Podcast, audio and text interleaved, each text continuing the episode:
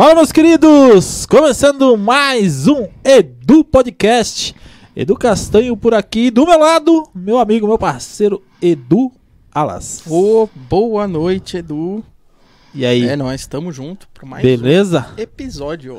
Mais um aqui. Hoje a gente tem muita balada, muita coisa bacana pra falar aqui. Hoje a gente tá recebendo um cara que é o meu amigo pessoal já há alguns bons anos. E nós temos bastante coisa em comum para conversar aqui. É um dos mais importantes DJs aqui da nossa região. Com vocês, DJ William Costa. Yeah! Muito bem, muito bem, muito obrigado. Obrigado, Du. Obrigado, Dus. Dus. Dus. Obrigado pelo convite, gente. É uma honra estar aqui com vocês. É, o Du, meu amigo pessoal, e, e o Du também, que se tornou meu amigo, né? Exatamente. Que foi meu cliente e aí depois, Depois. desenrolou e se tornou meu amigo pessoal também. Muito obrigado. Que coincidência, né? Ah, Edu, Edu. É, Edu, não, e virou, era meu cliente e virou amigo também. É, e tá tudo, tudo junto misturado aqui. É o né? que a gente leva da vida, É, né? então, o que a gente leva da vida, né? Eu, eu sabe que eu tô feliz, Edu, hoje? É. Hoje vai ter proibidão, entendeu? vai ter Ah, rolação, vai ter de é, tudo hoje aqui, vai ter, cara. A gente já tô colocou uma luz negra ali. e legal. tal. vai, vai ter fumaça também, É, vai fazer fumaça. Vai-. Polidense tá instalado. Polidense ali É, no é. cantinho. Vamos Ah, felicidade. se pra sentir à todos. vontade. Ah, Exatamente. não, tem que ficar de boa, tem É que relaxar, relaxa. Hoje a gente tem aqui, ó, o patrocínio do Aoba, daqui a pouco vai chegar a Aoba Burger aqui pra gente, ó. E hoje vai, vai vir aquele do mês, hein, Edu? Do mês hoje, Hoje é o do mês. quem não provou ainda Tem do mês, ó, é, fala os ingredientes aí porque eu não lembro. Cara, é na verdade é uma homenagem que a gente tá fazendo até pra São Roque também. Então vai a, o nosso pão de brioche, vai a maionese da casa, o, o smash, catupiry, alcachofra, o molho rosé e o tomate.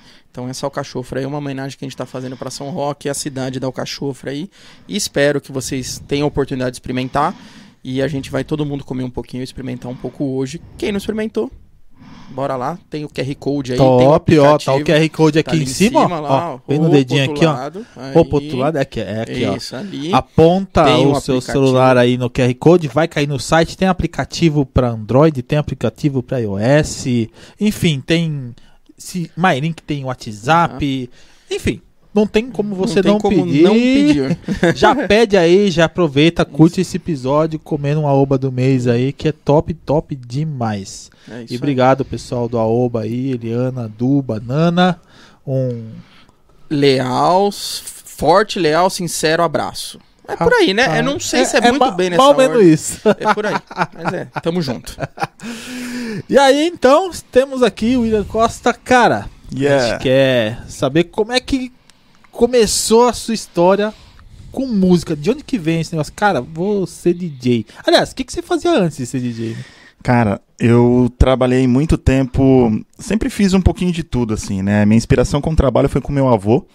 O meu avô, ele sempre me ensinou a trabalhar e sempre ser individualista, sempre não depender de ninguém para trabalhar, né? Então ele sempre me ensinou a, a pintura de residência, a carpinagem, essas coisas, e eu sempre acompanhei ele. E aí ele era ele era da parte de manutenção do São Roque Clube, né? Ele era na parte de, de serviços gerais do São Roque Clube. A minha avó era do guarda-volumes do São Roque Clube. Ah, também. E o meu pai, ele era um dos subchefes de segurança do São Roque Clube. Então, minha família estava toda ali engajada no São Roque Clube, né? O São Roque Clube meio que era a minha segunda casa, né? Não tinha um pé, tinha uns par de Tinha uns pé par de dentro. pé ali, exatamente. Era só faltava o colchão lá. É, Só. Meu avô dormia várias vezes ali, cara. Nossa. Verdade. E eu era pequenininho, às vezes o precisava trocar alguma, alguma calha, alguma, alguma uma coisa em cima do, do, do teto do São Roque Clube mesmo, assim. E o meu avô ia durante a semana lá, assim, e levava eu junto, ia lá e tal, e daqui a pouco minha avó falava, onde você tava? Eu falava, eu tava em cima lá do telhado com meu avô. Você tá louco, Narciso? Fica levando o moleque lá em cima do telhado e tal. E era uma loucura, assim, meu avô não tava nem aí, meu avô era assim, muito de boa, né?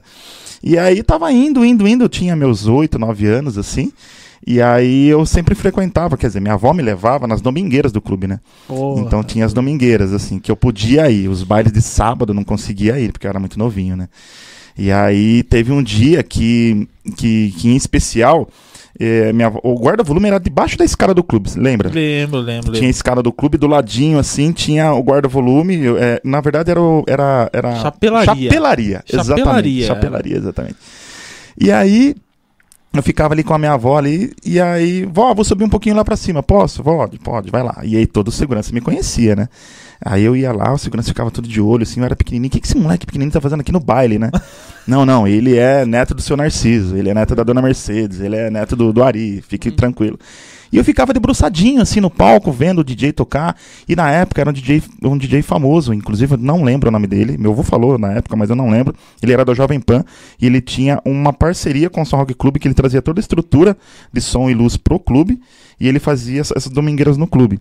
Então, ele, ele só vinha de, de domingo e a parte do equipamento ficava toda montada. E eu ficava lá no palco, assim, debruçadinho, vendo ele tocar. Falei, cara, que cara sensacional. Ele tem um domínio da festa toda tal. Que loucura isso. E até que teve um dia que eu me surpreendi. Ele sabia que eu era né, filho do, do, do Ari da Segurança, tal, do seu Narciso. E teve um dia que ele me chamou. Me chamou, vem cá, você não quer subir aqui no palco comigo? Daí eu falei, fiquei meio assim, meio acuadinho e tal. Daí subi no palco, ele me pegou no colo assim. Ó, você vai fazer o seguinte: eu vou, eu vou soltar uma música do momento e você vai apertar esse botão. E aí vai ser a, a música da abertura da pista da Domingueira. Eu falei, ah, tá bom. E aí ele pegou o microfone, anunciou, atenção a todos, tem um DJ mascote aqui na Domingueira do São Rock Clube e tal, com vocês. Aí ele me levantou assim, eu apertei o botão. E era uma música extremamente conhecida na época. E aí eu apertei o botão, assim, acho que era do, do tocadisco, né, na época. Eu apertei o botão, a música começou e todo mundo começou a gritar e pular, assim. Eu falei, meu, que que é isso, cara, sabe? e aí desde então aflorou aquilo em mim, aflorou, aflorou. E aí eu falei, não, eu quero, eu quero, eu quero ser esse cara, eu quero subir no palco, eu quero ser esse cara um dia. E foi indo, daí eu fui trabalhando com meu avô, daí depois eu tive vários outros trabalhos, trabalhei em, em- bar, vendia vendia bebida né, na- lá na Vila Guiar, lá pro, pro, as pessoas que gostam de um drink, né? Ah, É, gosta de uns- uns eu petisquinhos. não gosto dessas coisas, É, então, um barzinho, barzinho de vila. Tá? Trabalhei no barzinho e aí depois, é, graças à minha, minha madrinha por consideração, eu comecei a trabalhar no escritório em contabilidade. Eu fazia folha de pagamento e, e a Gislene, escritório Vértice Contabilidade, e ela me deu essa oportunidade para meu, que foi meu primeiro emprego, assim, formal, assim, CLT, carteira registrada. E aí eu comecei a trabalhar, fazia folha de pagamento de mais de 50 empresas. E aí também comecei a trabalhar na noite também. Eu já trabalhava, já tocava no V8 e tal, fazia uns trabalhos na mercearia, no clube e tal. E eu trabalhava no escritório. Só que, gente, foi muito pesado pra mim. Porque assim, eu, eu era novinho, tinha meus, meus 18, 20 anos assim. Só que eu trabalhava na noite, de quinta e sexta, e só que, cara, pra trabalhar em escritório, você tinha que cumprir horário, né, cara? Você tinha que estar 8 horas da manhã lá. Sim. E, cara, eu não conseguia, mano. Sair da balada Não aí dava, pra 8 cara. horas. Porque na verdade você não vai simplesmente, você sai, vai pra casa. Você tem que desmontar tudo, você tem que. Não, então, na, na- época, na época, assim, du- durante a semana, eu só ia discotecar, só ia tocar. Mas, a noite, gente, pra quem sabe curtir a noite, ela é mágica. Então, eu, eu aprendi a curtir a noite da maneira mais saudável possível, né? Porque a noite, ela é traiçoeira, pra quem não sabe curtir, e ela é maravilhosa pra quem sabe. Então, eu tive vários professores, tive várias pessoas que me, que me inspiraram a, a curtir a noite, e eu, e eu gostava, eu terminava de tocar, tocava no V8, tocava na mercearia, tocava nas festas, terminava de tocar e ficava lá. Eu não ia embora. Falei, não, tá gostoso aqui, por que, que eu vou embora? Ah, me ferrava no dia seguinte. É, a mágica acabava no dia Acabou seguinte. a mágica mágica. A acabava. mágica levanta e vai trabalhar, velho. Chega de realidade, né? Chega de magia. Magia! Chega de magia. Vambora, né? Vamos cair pra realidade. Vai. E assim, e, e, e a Gia, ela é uma pessoa maravilhosa, minha madrinha de consideração, de, de consagração. E aí chegava, tinha algumas, algumas vezes assim que, que tinha o computador assim, né? E aí eu, eu apoiava a mãozinha aqui assim, ó, com a mão no mouse e ficava assim, né? Ficava assim. Só que essa parte que levantava, e, e- e eu fingia que eu tava, né, assim, vendo lá as coisas assim, e eu cochilava, mano. Cochilava. E aí tinha alguns momentos assim que ela, eu- ela, ela parava do meu, la, do meu lado, eu ficava de pé assim, ficava me olhando assim, ficava me olhando, Até a me hora que admirando. você se tocava. É, daí tipo, sabe, eu acordava, sabe aquele lance, você acordava, olhava assim, falava, oi? Dela, tudo bem? Tá gostoso o soninho? Eu falei, tá uma delícia, mas me desculpa. Eu não tô dormindo. Ah, não, é só uma pestaninha, é só uma pestaninha. E aí comecei a. Nossa, aí a Gi teve uma paciência gigante. Gi, um beijo, amo você. Você é maravilhosa. Me aprendi muito com você. E aí é, comecei. Ela, folha de pagamento é uma, é uma rotina de departamento pessoal, né? E é uma, é uma delícia, assim. É, tem o meu tio Aguinaldo também, que ele, que ele foi é, doutor em, em folha de pagamento, ele me ensinou muita coisa também. E a Gislene do escritório também me ensinou muito também. E eu dominava o sistema, dominava a folha e tal. Só que chegou num tempo, gente, que eu não conseguia mais conciliar. Não conseguia mais. Eu cheguei pra Gi e falei, Gi, é, eu não consigo mais. Não dá mais. Não eu dá. tô conciliando a Não, magia, não mas. dá mais. Tipo, porque daí que acontece, cara. Eu comecei a fechar eventos, cara, tipo em hotel, Vila Roça, Alpino, que era durante a semana. E aí, beleza, eu saía do escritório às 5 da tarde, ia pro, pro hotel e fazia as baladas de empresa lá, ia até 3, 4 da manhã. Daí eu tinha que desmontar as coisas. Aí desmontava, chegava em casa às 5 da manhã. Como que eu tinha que estar lá às 8, cara? É, E assim, tá. tem umas empresas que ia lá buscar olerite, ia lá levar registro pra fazer registro de funcionário, 8 da manhã, cara. E como é que eu tava? Eu tava parecia um andante, cara. Encontrava o seu corpo não, encontrava meu corpo, porque minha alma tava em casa, assim, cara. Não tinha como. Tá voltando Não, ainda. pare- né? É, parecia, parecia aqueles bêbados, assim, sabe? Com, com camisa toda largada. Eu falei, meu Deus do céu, cara. E eu não conseguia trabalhar de manhã. Meu, assim, e, e eu ficava empurrando com a barriga até meio-dia. Daí, meio-dia, eu ia pra casa. Eu ia pra casa, tal, almoçava, voltava depois do almoço. Aí eu começava a trabalhar. Aí deslanchava. Aí eu trabalhava bonitinho. assim. Aí- Aí eu tinha orgulho de mim, assim, sabe? Eu tinha orgulho de mim, eu trabalhava bonitinho. Mas de manhã não dava, cara, não tinha como. Aí é verdade, Gil, você dá risada, mas é verdade, cara. É, então. A Então, Ju é igualzinho. O sono me domina, o sono ele me consome, cara. O sono ele me domina. Então, De manhã é é difícil pegar no tranco. Pra quem às É. vezes trabalha até um pouco mais tarde, é. É terrível, difícil, terrível. cara. E, e- e eu- e o tempo todo, assim, eu, eu até vou voltar um pouquinho, na época de escola, eu, eu, eu estudava de manhã, a primeira aula sempre era. a- todo ano que virava e saía lá a relação de, de, de matérias, assim, a primeira, que caía a primeira aula da, da, da minha turma, eu ficava em DP. Porque eu não chegava na primeira aula. Eu não Eu chegava, sabia cara. ia ficar de recuperação. Não, né? viu? É certeza, professora. Me dá trabalho, que eu vou entregar trabalho pra você, mas eu não consigo cumprir e tá aqui 7 horas da manhã. Não conseguia, chegava atrasado direto. E eu tive um problema, eu tenho um problema muito sério, assim, desde criança, assim, acordar cedo, assim. Não tem como. Eu fico até 5 da manhã trabalhando tranquilamente, mas é o meu corpo, não tem como. É, você já meio que acostumou. Acostumou, isso, né? é, é. Desde criança. assim. Biológico. biológico, é o relógio biológico, exatamente. É. Então, é, existe um relógio biológico natural da sociedade, que é das 8 às 5, né, normal, mas a gente que trabalha com outro segmento, né, então é difícil a gente acompanhar esse ritmo. E aí a Gi, comecei, falei com a Gi, falei, Gi, não dá, tal, e aí ela falou, não, tudo bem. Ela falou, eu te entendo, mas você precisa ensinar alguém pra ficar no teu lugar. Falei, tá bom, Gi. Aí eu ensinei alguém pra ficar no meu lugar e saí numa boa. E novamente quero mandar um beijo pra Gi. Beijo, Gi, te amo. E, e antes disso, né? Você falando que você já com uns 18, 19 anos, você já discotecava. Você fez curso, como é que foi até você essa aprendizagem? Né? Você fala assim, não, eu comprei, comecei a mexer, Cara, fui de zoiudo mesmo, fiz curso. Porque acho que na- Opa, na- é. de repente não tinha essa abertura que hoje tem, né? o- a internet. facilidade, né, de facilidade você- ter, ter tanta coisa É. assim. Como é que foi? Cara, foi uma coisa muito louca, assim. Eu, eu, eu comecei a, a discotecar sem ter curso. Eu, eu, eu, eu aprendi sozinho a discotecar. Eu fui um autodidata, assim. Tanto que Uhum. depois de. Depois, que eu, depois de, de, de, de, um tempo, né, discotecando, eu fui fazer um curso em São Paulo, na DJ Ban, na escola do Bunnies lá. Eu fui fazer o curso com, o- com, com o Celcinho do Bolsi, com, com o Tom Hopkins, com, com o pessoal lá da, da, da DJ Ban. E eu fui fazer o curso, só que assim, eu tive uma certa dificuldade, porque eles têm um método de ensino, eles têm um método de pedal, caixa, capela, pedal, caixa e tal, e eu, eu não conseguia entender aquilo, eu entendia do meu jeito. Aí o Celcinho, que teve uma, uma baita de uma, uma paciência comigo, ele entendeu o jeito que eu mixava, ele falou, cara, tá certinho, só que você precisa entender que você precisa entrar aqui e sair aqui. É como se você entrasse na rua aqui e sair aqui. Aí foi uma, um complemento só, que eu tive um aperfeiçoamento, na verdade. Que daí eu comecei a entender ah, o correto da mixagem, porque eu mixava de ouvido, sozinho, por ver outras pessoas discotecarem. Tanto que tinha, na, na época, tinha outros DJs que, que, que discotecavam na época. O Zé Maria, o Felipe Semi, teve vários DJs eh, das antigas que, que, que mixavam, e eu ficava olhando esses caras tocarem. E, e, e eu aprendi sozinho como que os caras faziam aquilo. Ficava do lado tal. Daí, eu, na época, eu fui me enganjando, teve alguns, alguns promoters do, do, do, do V8 e, e, e, mercearia também. Eu quero mandar um abraço pro Lolo, que foi uma pessoa que me ajudou muito no V8, Lolo Lisa. Um abraço, Lolo. Eu devo muito a você, você me ajudou muito no V8, assim, me acreditou em mim. Falou, não, esse moleque tem futuro, vou colocar ele para tocar.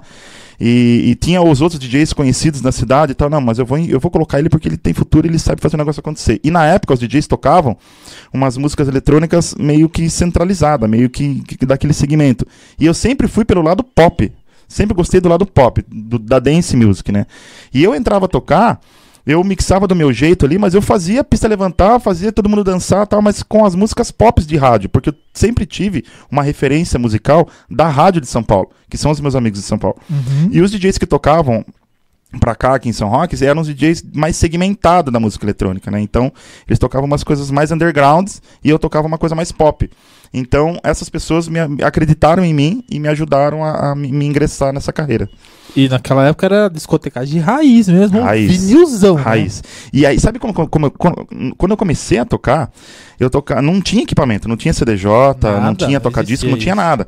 O que que eu comecei a fazer festinhas com dois aparelhos de CD. E aí eu, eu deixava, eu escutava num fone, tinha um mixerzinho, eu escutava no fone, ah, eu dava play, daí eu apertava pause no play da música começar. E aí na hora que a, a música do lado 2 tava terminando, daí eu dava play, daí eu mixava meio que tirava grave, pá, pá, pá, pá, e virava dois aparelhos de CD, sabe? Assim, uma coisa muito louca. Na época, conversando com os DJs amigos meus, eles mixavam com fita cassete, né? Ele Sim. dava play no fita cassete, né? Não tinha recurso, né? Sim. né? E aí eu comecei no, no aparelho de CD, aí depois de um tempo, daí eu não tinha CDJ, não tinha como ter essa, essa verba para comprar CDJ.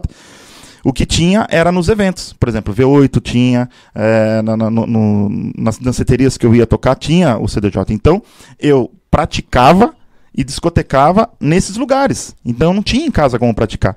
Então, nos lugares onde eu ia me apresentar, eu tocava, treinava e praticava. E, e só o que, que, seria um CDJ para quem não conhece? Isso, desculpa, gente.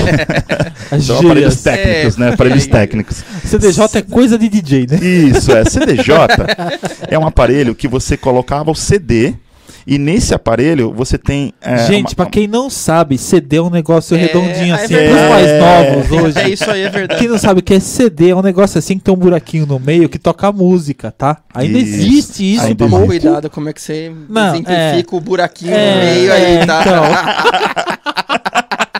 É, e aí você coloca o negócio naquele buraquinho para rodar, né? Isso, exatamente. Então. E aí tem todo, tem todo, tem todos os, os, os, botões necessários para você mixar. Tem o pitch que deixa a música mais lenta, mais rápida. Hum.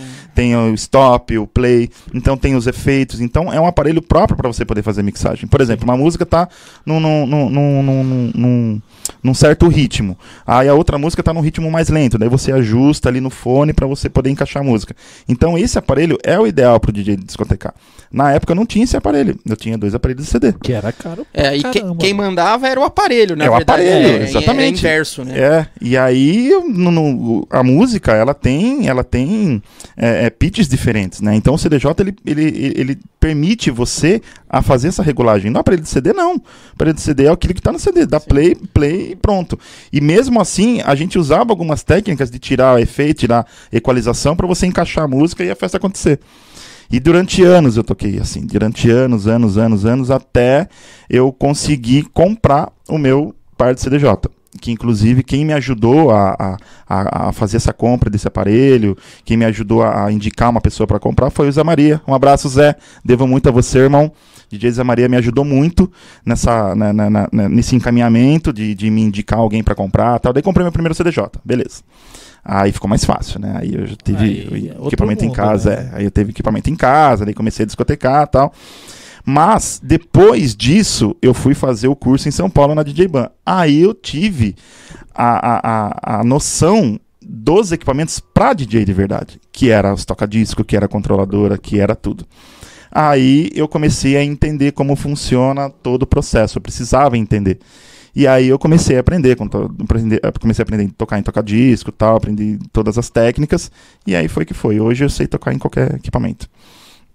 Então é você arrumar um cassete que você achar lá na sua casa e do, é, né, então. manda lá. É, o, o, o princípio básico é o mesmo, né? Não tem como. Vai dar um é, jeito. Não, um é jeito. muito da hora, cara. Eu sempre gostei de música também. Eu tocava.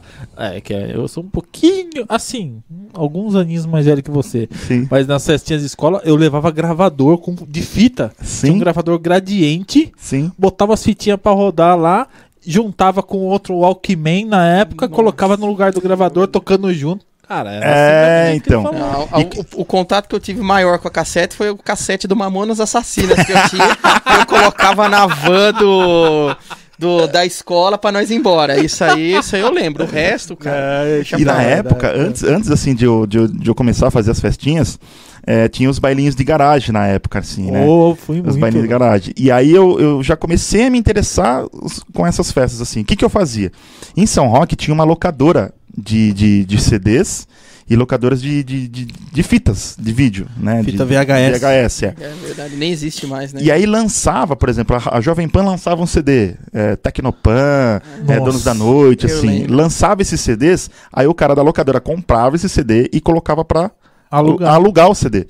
Aí eu alugava o CD, colocava lá no meu microsystem lá, comprava fita virgem, colocava o CD e aí colocava para gravar ah. exatamente aquela música que eu queria. Na fita. Na fita. É, e aí, e aí eu, eu comecei a, a, Não, essa música é legal, essa música não. Então eu, eu, eu, montava a minha playlist que eu mais gostava nas fitas cassetes. E aí eu comecei a, a, a começaram a me chamar para fazer os bailinhos, né? Amigos de escola tal. Não, você não vai lá tocar pra gente e tal. Aí eu ia nessa locadora, alugava os CDs, alugava, não, quero esse CD, esse CD, esse CD. Aí alugava todos os CDs e levava esses CDs pra, pra, pra, pra festa, pra tocar. tocava nesse aparelho de CD, aparelho de CD mesmo, tocava, e na segunda-feira eu ia devolver os CDs lá pra locadora. Era muito Cara, louco. Assim. Isso é empreendedorismo isso é raiz. Exatamente. É. é. você alugar o negócio, fazer, fazer a festa, dinheiro e devolver pro cara. E devolver depois. A gente tá falando o quê? De uns 20 anos mais ou ah, menos. Ah, por aí, por aí. Já naquela época aí. existia já os, os gravadores de CD no computador? Já, já, já. Aí, já, já. já e aí tinha, tinha alguns amigos meus, por exemplo, assim, tinha uma, a, a, a, alguns amigos meus que tinham um, um, os PCs, né? E eu não tinha computador ainda. E eles tinham gravador e tal, e tinha alguns amigos que nem o China, né, da China Ativa Lazer. Sim. Um abraço, China Ativa Lazer, que ele tinha essas, essa, essas músicas específicas da recreação, tio os axés e tal, tio China. E aí, o tio China, o tio Tom, do Circo Utopia, um abraço, Tom, amo você, irmão. E aí eles tinham essas músicas, e ele falava, ó, oh, essas músicas vai tocar nas festas. E aí eu pegava, alugava o CD, ia lá na casa dessas pessoas, gravava o CD para mim, comprava um CD virgem, porque daí na, começou a lançar os CDs virgens. E aí eu comecei a montar a minha pastinha de CD. Você era caro pra caramba CD virgem. Era, era muito caro. Sabe que eu fazia? E quando queimava, então, dava pau é, na mídia no meio pau do no... negócio.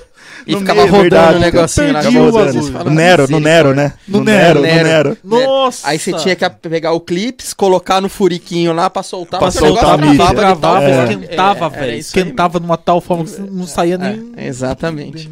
Não saía.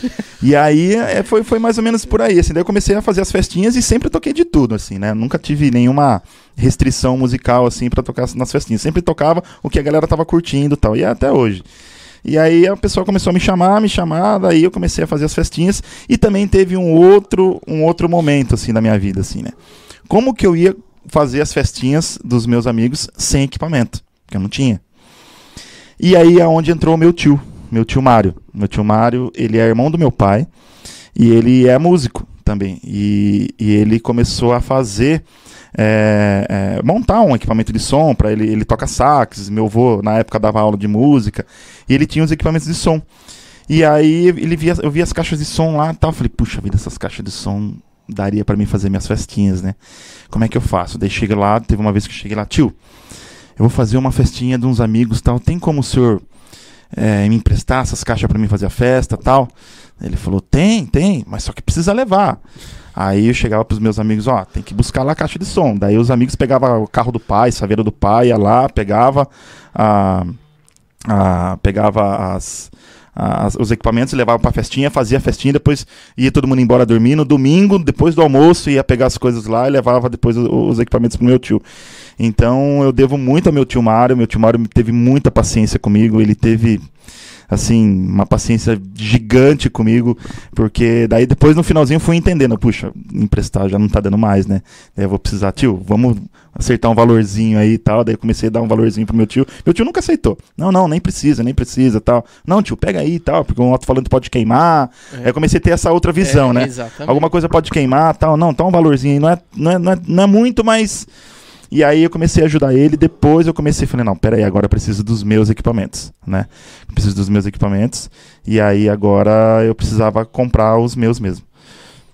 Qual tá tocando? É, Seu- meu, meu amigo Maurinho Góes. Maurinho, um abraço, Maurinho. Ô, Maurinho, trazer o Maurinho aqui também, Maurinho. Maurinho. É, Vamos trazer por o. Maurinho é, aqui. Vamos lá. E aí eu devo muito ao meu tio, aí meu tio me ajudou muito demais nesse sentido. E aí eu comecei a comprar meus próprios equipamentos, que foi gatinhando, muito caro, tudo muito caro.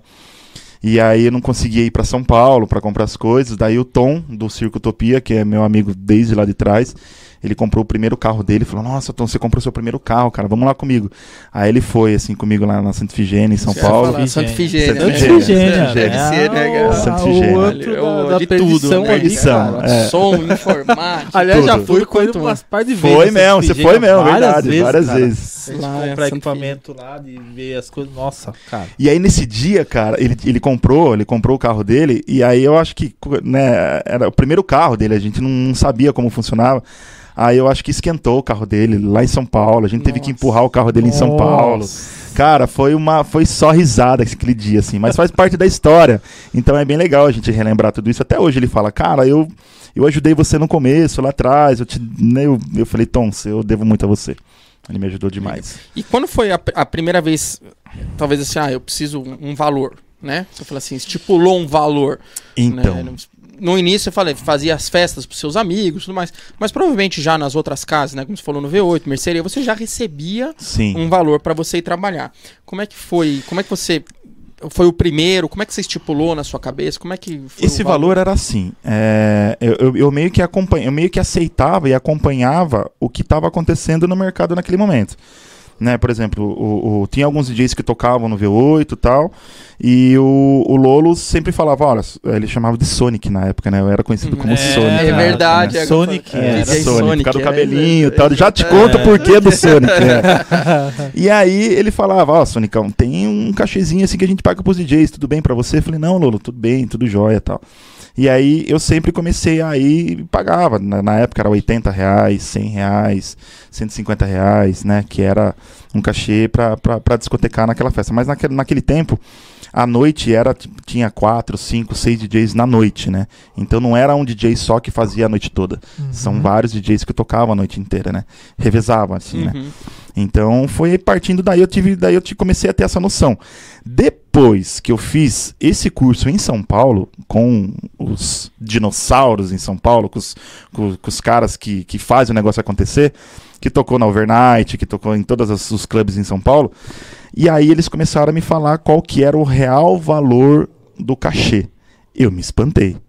Falei, meu Deus, Como é muito barato. cobro muito barato. Aí eles começaram a me xingar. Falei, cara, se valoriza! Você tá cobrando muito barato, não é assim que funciona tal. Não, mas eu tô começando, tudo bem que você tá começando, mas você já é profissional, você já sabe fazer tal. É, Daí eles aí. começaram a, a, a pegar no meu pé a respeito disso, porque se você. Você tem que acompanhar o mercado. Se você Sim. cobra muito barato, as pessoas acabam desvalorizando. o- Aproveita, talvez. se aproveita da, situação. né? Exato. E aí eu comecei a, a começar a puxar um pouquinho, claro, que eu comecei a fazer o comparativo, né? Por exemplo, o meu professor cobra, cobra X, eu vou cobrar um pouquinho menos, tal, porque eu não sou igual a ele tal. Mas depois eu fui tendo essa percepção que não é bem por aí. Por exemplo, eles são os professores, eles me ensinaram a, a, a discotecar, mas não nem sempre o, o, o valor deles tem que ser, o meu tem que ser inferior. Porque tudo depende do status que você está no momento, tudo depende da- do conhecimento, do, do, do, do, do- que as pessoas te conhecem naquele momento. Porque às vezes, eh, por exemplo, um DJ que é meu professor, ele não é, nem é tão conhecido quanto eu naquela cidade. Então, às vezes, o, o- o- eu sendo conhecido, eu posso levar um pouco mais o meu cachê do que ele que não é Uhum. né? É, então, o, o, conhecido, as pessoas conhecerem, valoriza muito mais né, o, o, valor do cachê, assim. E, consequentemente, também a técnica tal. Porque antigamente as pessoas tinham essa percepção de técnica, aquele DJ é bom, aquele não é tanto tal. Hoje em dia caiu bastante, assim. Hoje em dia não é mais tanto a técnica de como você discoteca na festa. Hoje em dia é como você faz a festa, do Sim. começo até o final. É, porque hoje os, os, próprios recursos, né? Eu acho que o, a, o computador, o notebook... É, hoje enfim, tem, é muita performance, né, com, também. Hoje Isso. o cara com um tablet, hoje ele consegue fazer. Spotify. Spotify. É? Spotify tem lá um comandinho que você tira o, a introdução e tira o final da, da, da música, ele mixa para você automático ali, Sim. e as pessoas não estão nem tendo essa percepção. Né? Então, hoje em dia, o, o que é ser um bom DJ hoje? É ter responsabilidade com o seu evento. Né? Eu acho que se você tem comprometimento com horário, comprometimento com, com equipamentos para funcionar, ter postura para você atender o cliente, já é 80% do seu, do seu trabalho, da entrega do seu produto. Os outros 20 é você. Exato. Então, e, e, mesmo, mesmo essas coisas básicas para você entregar para os clientes, muitos pecam. Muitos, com horário, com equipamento que não funciona, com postura, às vezes. Uhum. Às vezes a pessoa chega mal vestida, às vezes a pessoa chega com, né, com, com, com, com uh, não, não tão cheiroso, talvez, né? Uhum. Uma postura mesmo de, de. Por exemplo, você vai fazer um evento num hotel, você tem que ter uma postura, você tem que saber entrar, tem que saber sair. E, e, isso conta muito hoje para os clientes, assim, de, determinados clientes. Então, mesmo assim, alguns pecam, assim, hoje. E isso aprendi na escola. Eu aprendi lá na DJ Ban, com os DJs, com o Ronaldinho, com o Tom Hop, com esses caras, que eu sempre vou para lá e toda vez que eu vou para lá eles me ensinam alguma coisa. Em um bate-papo de cinco minutos eu aprendo alguma coisa com eles. É isso que eu ia te perguntar. Quem foram suas influências no comecinho? No comecinho eu aprendi, eu conheci o Celcinho Double C, que é um DJ de hip hop, que é um Sim. DJ de black. Depois dele eu conheci o DJ Tom Hopkins, que era o DJ da Luciana Jimenez, que uhum. fazia o projeto do, do House Boulevard fera, na época. Depois dele, eu conheci o Ronaldinho, que através do Tom eu conheci o Ronaldinho. Depois que eu conheci o Ronaldinho, que ele estava dentro da Rádio Energia 97, de lá eu conheci o Jimmy Soler, conheci o Adriano Pagani, conheci o Silvio Ribeiro, conheci o Domênico Gato. Então, depois que eu entrei na rádio, eu conheci as pessoas da rádio e eu conheci todos lá. Mas a princípio, o primeiro DJ que eu conheci foi o Socinho Double C e depois dele foi o Tom Hopkins. E aí um foi indicando o outro, ó, oh, esse moleque aqui é legal, esse moleque aqui é sangue bom, esse moleque aqui é gente boa, porque nesse ramo de DJs, as pessoas querem muito status, as pessoas querem se aparecer. E as pessoas não querem trabalhar, não querem arregaçar as mangas e trabalhar. Porque ser DJ não é simplesmente subir lá, apertar o play, mão para cima e o ru. Né? Uhum. Né? Então tem que ter uma responsabilidade para você concluir o evento do começo até o final. Seja ele casamento, seja ele aniversário, seja ele um, uma, uma balada, enfim, tem que ter responsabilidade. E muitos que passam pela escola, que, que conversam com eles, não têm essa responsabilidade. Eles querem status, querem pegar mulher, acha que DJ pega mulher. Coitado de mim. peguei ninguém.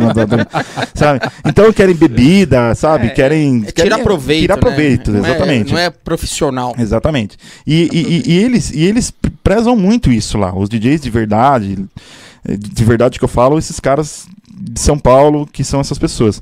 Eles ensinam o que é ser DJ. Qual é a essência do cara? Ele é o maestro da festa, ele vai. É a responsabilidade, desde a hora que você sobe no palco, olha a responsabilidade, tem mil, duas mil, três mil pessoas na sua mão. É, exatamente. Então, é a mesma coisa, né, que assim, me veio do, do Lion, que eu fiz a pergunta pro Lion da vez que ele estava aqui, né, na questão, como é que as pessoas aceitam? Ah, eu sou fotógrafo. Ah, mas fotógrafo não é profissão. Pô, claro que é. Pô, é a mesma coisa de DJ, né? Muito. É profissão. E às vezes Sim. as pessoas entendem, porque acho que na maioria são aquelas pessoas que querem tirar proveito só. Ah, vou, vou bater foto aqui para eu ganhar alguma coisa Isso. ali depois e não ligo para nada, para uma qualidade, para um enquadramento, enfim, teu e né? Como Isso. você falou que você foi fazer curso para você se profissionalizar mais ainda. Então acho que Sim. acho que é, o pessoal não entende, acho que é, não, é, é vagabundo. Exatamente. Então, é, até mesmo assim, pela, pela, pela por, por, por, falta de conhecimento, até mesmo da minha família, eles sempre colocaram na minha cabeça que eu precisava ser um CLT. Eu precisava trabalhar. Até quando eu estava trabalhando no escritório, é, contabilidade, nossa, eu tinha. Nossa geração. Né, eu, eu, é, eu, trabalhava, carteira registrada, puta, beleza, nossa, ele está num caminho. Quando eu saí do escritório e, e fui focar nesse segmento do empreendedorismo, né, que é o empreendedorismo, né? Né? Eu fui focar nesse segmento, a minha família falou: opa, peraí, ele vai viver de festa? Como assim? Né? Então eu tive uma resiliência muito grande da minha família. Não só da minha família, como de várias pessoas. E tá tudo bem. Né? Então eles vêm de uma, de uma mentalidade lá de trás, né? que, porque eles sempre querem o, o nosso bem. Né? Então eles vêm com uma experiência de vida deles, eles querem passar para nós a experiência que eles tiveram. Só que uhum. os tempos mudam né? As coisas mudam, a engrenagem da, do mundo, da vida muda, né? Então, que nem hoje em dia, meu filho, ele, é, o Guigo, ele, ele gosta muito de tecnologia, jogar videogame e tal, e às vezes fica um pouco espantado que o moleque só fica em videogame e tal, mas depois que eu comecei a pesquisar, meu, tem jogos de videogame que dá dinheiro. Tem. Cara, e, e, e, é exatamente esse jogo que ele joga. Então, assim, não, não tem como a gente julgar é. né, a, é outra a, a, geração. A geração vão mudando, Sim. os empregos vão mudando, a forma de você ganhar dinheiro, os trabalhos vão mudando. E, essa, e, e, e eu sempre acreditei muito nessa minha profissão. Eu sempre olhei e encarei a minha profissão de DJ, de discotecagem, como realmente uma profissão. Sim. E não de, de balada, de, de zoeira, de, de, de, de status. Até de... porque tem que estudar pra caralho. Muito, né? muito. Muito outra, hoje em dia. É, é, na verdade, eu acho que também é do. É, vai até um pouco de. Eu acho, fala de dom, porque assim. Ah, eu eu posso ir lá fazer curso do mais, mas o cara então, às vezes não tem um ouvido para aquilo Sim, lá. Exatamente. É, Sim. o músico acho que é isso, né? Então o, o DJ ele se enquadra como se fosse um instrumento. É. Então o cara é violonista, eu não sei nem se fala isso, se tá certo ou não, né? Sim. Cada um com seu. É um com, maestro, né? É, e ele faz parte de um. como se ele tocasse um instrumento. Ele precisa ter um ouvido precisa, apurado, ele precisa. precisa. ter uma percepção muito, diferente. Muito apurado. Uma vez o Ronaldinho falou uma coisa para mim que é pura verdade. Uh, antes, assim, bem lá atrás, ele, ele tinha várias músicas assim que lançava na rádio e tal. E, e ele nunca teve problema de passar essas músicas para as pessoas. E alguns DJs tinham esse problema. Não, não vou passar essa música porque essa música eu toco. Se ele tocar essa música, ele vai estar to tá tocando a música que eu toco. E, e o Ronaldinho nunca teve esse, esse, esse problema. E, uma, e eu tinha essa, essa mentalidade desses caras. Eu falei, não, eu tenho essas músicas aqui guardada, eu não vou passar para ninguém, porque na minha apresentação eu vou tocar essas músicas e essas músicas vai ser as músicas chaves para todo mundo dançar. Eu tinha essa mentalidade. E o Ronaldinho não. E eu perguntei um dia num almoço, Ronaldinho, vem cá, cara. Ronaldo Gil, disse o nome dele. Ronaldo, você não tem problema em, em, disponibilizar música para as pessoas, assim, né? A música que você toca nas suas apresentações, você distribuir para as pessoas? Cara, esse dia foi um divisor de águas para mim. Ele falou, cara, Sonicão, é o seguinte, cara, música é igual receita de bolo. Música é igual receita de bolo. Se eu pego as mesmas músicas que você vai tocar, eu vou tocar de um jeito. Se você pega a música de as mesmas músicas, as mesmas 10 músicas, você entrega para a pessoa, ela vai tocar de outro jeito. Então, o que vale é o seu tempero, é a sua característica. Exato. Cada Entendeu? Um cada um tem a sua, cada um tem o seu feeling. Igual, identidade. Identidade. identidade, exatamente. Todo programa a gente vem, volta a falar cada sobre identidade. Um cada um tem a sua, né? Lanche, mesma coisa. O Aoba tem a identidade da Aoba que é maravilhoso e tá tudo bem. E quando abriu o McDonald's lá, tá, você não ficou preocupado? Você falou não e tá tudo bem. Que Exato. abra 50 McDonald's. Eu tenho a minha e tá tudo bem. Cada um tem a sua. Né? Então, cada DJ tem a sua personalidade. Então, depois que ele falou aquilo para mim, mudou a chavinha assim. Eu falei, uau realmente. E aí eu comecei a perceber. E aí eu comecei, é, eu sempre escutava, né, o, o, Lunch Break, né, que é o programa dele sim, na rádio. Sim, eu pegava exatamente as músicas dele, pegava, baixava todas, ele me passava e eu tentava tocar isso nas festas e saía diferente. Saía melhor ou saía pior, e saía diferente. Então ele tocando é diferente do que eu toco. E tá tudo bem, música é música, cada um pega a música que nem hoje em dia. A resposta está hoje em dia. Hoje em dia tem recursos para você pegar música onde você quiser. É. Mas cada DJ tem a sua essência, tem a sua personalidade, tem o seu jeito, presença de palco, a energia que você vai transmitir para o seu público. Então é diferente.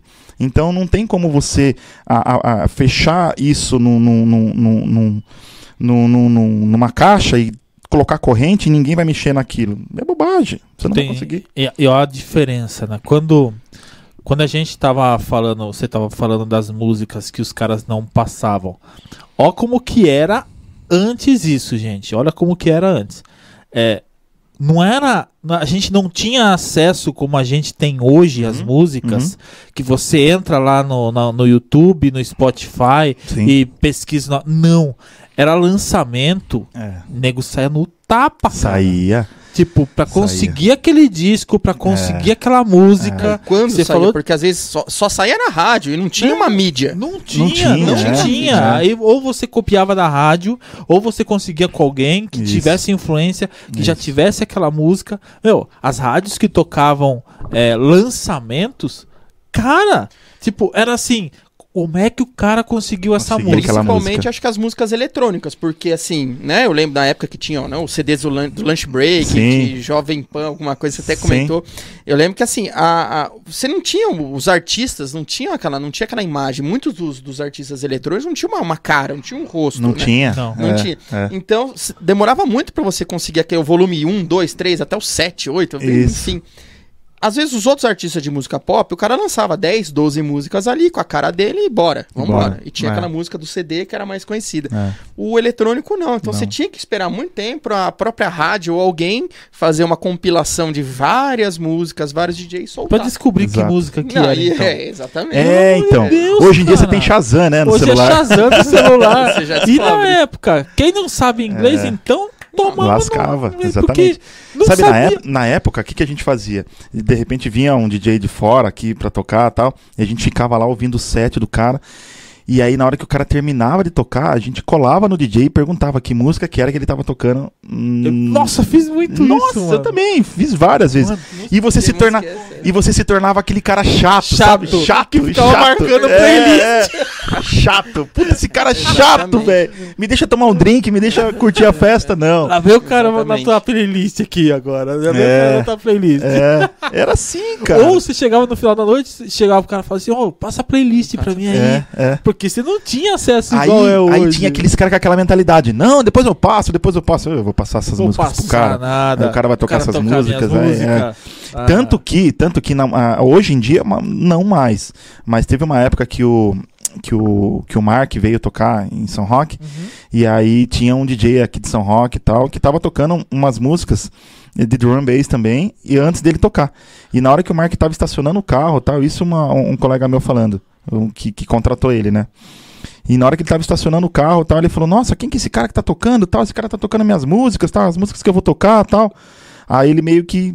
E, o- e o Mark ficou um pouco bravo, assim, sabe? Ele tinha essa mentalidade lá de trás. E, ó, o Mark é um dos melhores DJs do Do- mundo. do mundo, E ele do tinha mundo. essa mentalidade. Hoje já não mais. Hoje É, ele fala: hoje- não, tó, tó, é sua. Toca do jeito que você Toca quiser. tudo, Exatamente. Eu toco do meu jeito. E ele é um puta do DJ, assim, É. um cara que regaça. Não, é. Né? Então, você ver que a, a cabeça era fechada ainda, Sim. né? Hoje em dia a cabeça precisa ser aberta, né? Exatamente. E você, vamos supor, você então você iniciou, né, na, na- em festas, esse tipo de coisa. E quando foi que você começou a fazer eventos privados, né? Então, vamos supor, seria festa, casamento, enfim, toda essa coisa. Você fala assim, opa, é um outro, um outro nicho que dá pra ser explorado.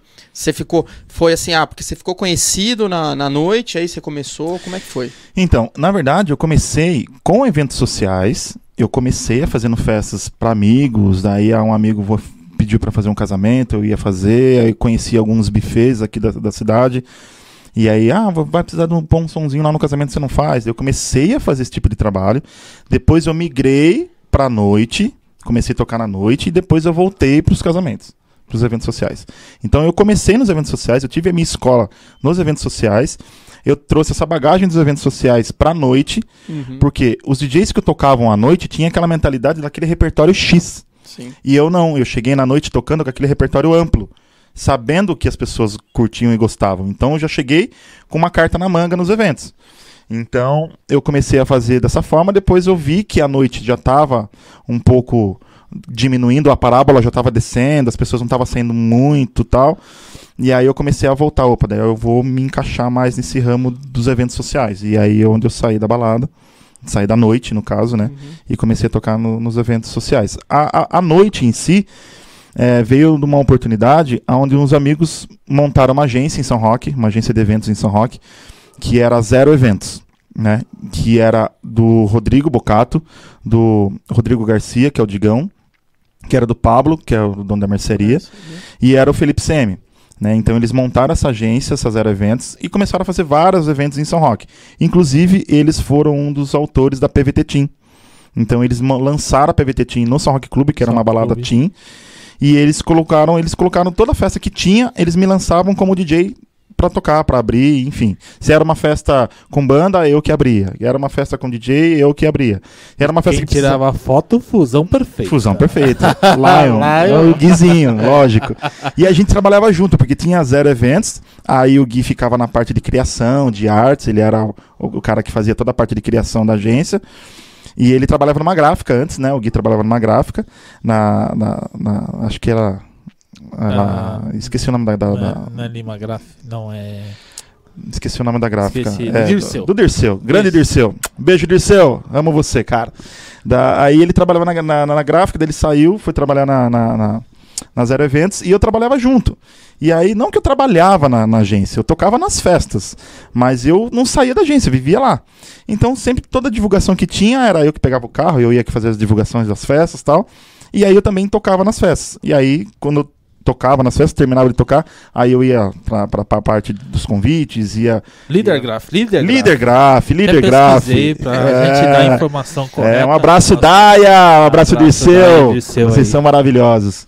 E aí, eu comecei a trabalhar na, na gráfica e. é, tra- trabalhar na gráfica. Ai, trabalhar na agência. É, dando tilt. E aí, o Gui trabalhava comigo. Então, na agência, nessa Zero Eventos, foi aonde eu tive o start para tocar nas, na- nas casas noturnas. Aí eu comecei o Pablo, que era. an- an- Antes ele era é, empresário da banda Balacobaca, na época. E ele me pegou como DJ e começou a me vender nessa, nessas danceterias do interior. Tatuí, é, Anzu, Itu. Começou a me vender nessas baladas do interior é, como DJ. E eu comecei a frequentar. A frequentar e discotecar nessas baladas. E também foi a- nesse, nesse período eu comecei a, a, a conhecer mais o pessoal da Rádio Energia 97 de São Paulo.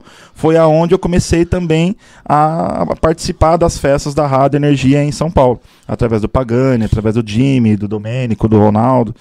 Então eles me ajudaram muito nesse sentido também. Aí eu dei aquele, aquele start assim nas casas noturnas, comecei a tocar em várias baladas tal. Só que daí a parábola subiu na época do House Boulevard, que o Dance Music estourou na época. Aí começou a diminuir, diminuir, diminuir. Eu falei, opa, acho que o clube não vai, não vai muito pra frente. E aí eu comecei a focar. Aí foi onde eu abri o escritório, junto com o Lion, Sim. um escritório de eventos, assim. E aí eu comecei a focar, Gui, vamos focar em casamentos. E a gente começou a focar em casamentos e tô até hoje. Hoje é minha especialidade. Tem uma galera aqui no YouTube. Aliás, se você ainda não se inscreveu no nosso canal do YouTube, segue lá, Edu Podcast no YouTube, se inscreve, ativa o sininho para receber a notificação dos próximos episódios nossos. Tem um pessoal aqui, ó, Wagner Comercial Grande Sonic, abraço. Ô, Vagnão! Tem uma tal de Luana aqui, melhor DJ da região. Luana é aí- não é aí- aí- Beijo, meu amor, te amo. Wagner perguntando aqui, como foi se reinventar durante a pandemia como DJ? Cara, a pandemia foi uma coisa muito louca. Foi pandemia foi uma coisa que assim, quem sobreviveu, quem ficou de pé no final da pandemia, agora fica de pé pra sempre. Foi uma coisa muito assustadora, né? Na pandemia foi uma coisa assim que parou tudo, né? Os eventos pararam, foi o primeiro que parou, não podia ter aglomeração, não podia ter nada, parou tudo.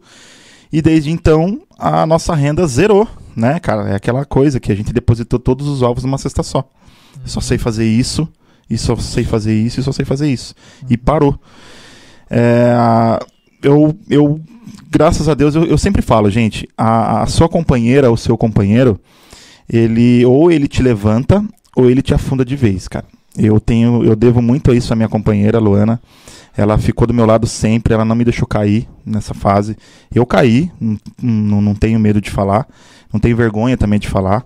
É, você tem uma casa, você tem. Eu tenho dois filhos, Gabi e o Guigo. Beijo, meus amores, amo vocês. É, então você tem dois filhos, você tem uma casa, você tem as contas para poder cumprir. E do nada, você é impedido, impedido literalmente de Impedido. trabalhar. Impedido. Totalmente. Você não pode trabalhar e ponto acabou. E aí, o que, que eu vou fazer? Né? Então foi uma fase muito difícil.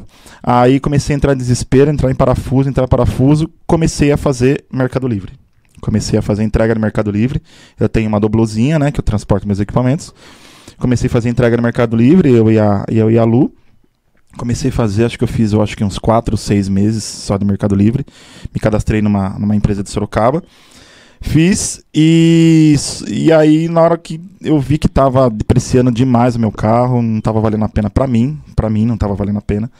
E aí eu parei e eu falei, não, peraí, eu preciso focar no que eu sei fazer, cara. Não posso ficar dando tiro pra todo lado. Preciso focar. E aí eu comecei a fazer as minhas lives em casa. Live, gente, não, não, não dava não dava dinheiro, assim. Live não era uma coisa assim que, puta, vou pagar minhas contas. Não era. Mas eu vou dizer uma coisa pra vocês. Quem tem amigos tem tudo nessa vida, cara. É, a gente aprendeu, a Luana aprendeu a mexer com, com, com o sistema pra fazer a transmissão. É, a gente comprou câmera, né? Umas câmerazinhas, a gente tinha uma, uma GoPro. A gente comprou lá uma, um adaptadorzinho, ela, ela aprendeu a mexer no, no, no sisteminha que através da, da igreja São Luís Gonzaga, que tinha um amigo nosso que fazia transmissão da igreja lá. Que programa você usa? Fala, ah, eu uso esse programa X aqui. Ah, como que mexe? Ah, mexe assim, assim, assado. Aí ela pegou esse programa, instalamos no computador, ela começou a fazer as transmissões para mim e eu comecei a fazer. Primeiro a gente começou a fazer no Facebook, mas era 20 minutos de set, puta, caía, né? Porque era direitos autorais musicais, Uhum. caía, Ah, não teve como. E, e as músicas que eu toco, é músicas comerciais, músicas que todo mundo ouve, né? Então é dance music, né? uhum. E aí caía, caía, caía, não teve jeito. Daí que a gente começou a fazer pelo YouTube, YouTube também caía direto, Instagram também caía, até que a gente descobriu o Twitch, que é uma plataforma Ah, que a gente Uhum. consegue fazer essa, essas lives sem cair, né? Sim. que a gente conseguia. Daí foi um outro processo, a gente divulgar o Twitch para as pessoas, para as pessoas poderem entrar nessa plataforma, que é uma plataforma estranha para as pessoas. O que, que é Twitch? Só É. o gamers, né, que sabia É, essa é plataforma, verdade. né? Então as, as pessoas estavam aqui com o celular na mão, ah, Facebook, ah, legal, live dele, começava a assistir. Então, do pico de 100, 200, 300 pessoas no Facebook que te via, no Twitch era 2, 3, 4 É. né? Então, até você pegar as pessoas do Twitch e trazer pra cá, não, vem assistir minha live e tal. E a gente colocava um QR Codezinho na live. E quem puder ajudar, né? Doar algum, algum, algum valorzinho pra ajudar a gente e tal. E eu tava discotecando, fazia em média de uma hora, uma hora e meia, duas horas de live e tal. Tocava as músicas que eu gosto de tocar. Que eu gosto. Que eu, fe- eu fechava o olho e vou tocar o que eu gosto de tocar. Não vou tocar pras pessoas, porque até então não tinha público. Porque quando você tá, toca numa festa, Você tá vendo, você eu tá tô vendo, eu tô sentindo. sentindo É o né? feedback das pessoas ali. E eu olhando pra uma câmera, eu não tenho esse feedback. Então eu vou tocar o que eu gosto, né? Eu Vou tocar o que eu gosto. E comecei a discotecar, me inspirando no DJ Ronaldo Gasparian. DJ Ronaldo Gasparian é um DJ importantíssimo que faz vários casamentos. Ele é uma- um ícone pra mim, eu me espelho muito nele. Eu vejo várias apresentações dele e tento aplicar nos meus casamentos, que ele é DJ de casamento. Ele era o DJ, era, ele era, ele é o DJ que fez a, aquela plataforma Rádio DJ Sim. ele que fazia. E aí ele também é muito conhecido, todos os DJs de São Paulo conhecem ele, também é um bem conceituado. E aí ele começou a fazer as lives também, eu me eu, eu espelhava nele, via as lives que ele fazia, ele fazia sempre de sábado, e eu falei, ah, eu quero fazer uma live parecida com a dele. E daí comecei a estudar, comecei a perceber que repertório que ele usava, que música que ele usava, comecei a fazer o meu repertório. E aí, foi aí que eu comecei a perceber quem são as pessoas que gostam de você, que te querem ver bem. E cara, é, chega até a arrepiar, assim. Chega no momento assim que a gente tá tocando, daqui a pouco a Luana falava, amor, dá uma olhada no seu celular aí. Tipo, um Pix de um valor, 100 reais. Outro Pix, 150 reais. Outro Pix de 20 reais. Pix de 10 reais. Pessoas que é amigos, cara. Amigos assim que tem o seu trabalho, que o seu, seu ramo não, não parou. Sabe, mas amigos assim, amigos mesmo assim que fala não, cara, vai lá, continua. Essa, essa, essa parada vai, vai acabar, a pandemia vai acabar, não desista. Vai lá, a gente tá aqui e é e eu devo muito a essas pessoas que me ajudaram, né? Claro que é um valor que, que, que me ajudou a, a, a, não não faltar alimento para dentro de casa, que chegou nesse ponto. Né, de não faltar o que comer, porque, cara, é, é uma situação que zerou as entradas de dinheiro. Vou fazer o quê? Né? É. E essas pessoas me ajudaram muito e hoje eu devo muito, todas elas. Vocês sabem quem são vocês. Muito obrigado por todos vocês que me ajudaram nessa pandemia. E eu falo, gente, hoje eu tive uma outra percepção é, de família, sabe? Família são amigos que, que te querem bem, que te, te gostam de você e que não deixam a peteca cair. Muito obrigado a todos. E aí foi isso que aconteceu na pandemia. Eu comecei a fazer as lives.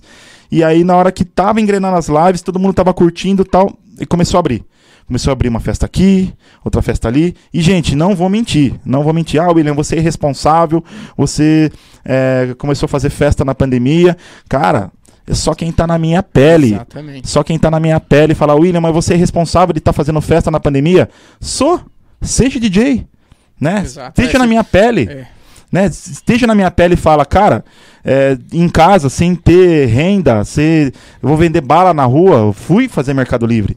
Então, eu fiz mesmo, e não, não, não minto, metia álcool na mão, máscara, os clientes, os clientes, ó, tudo bem, vocês querem fazer festa? Tudo bem, eu tô disponível e eu vou fazer. Ah, William, festa clandestina você fazia? Eu fiz porque eu precisava.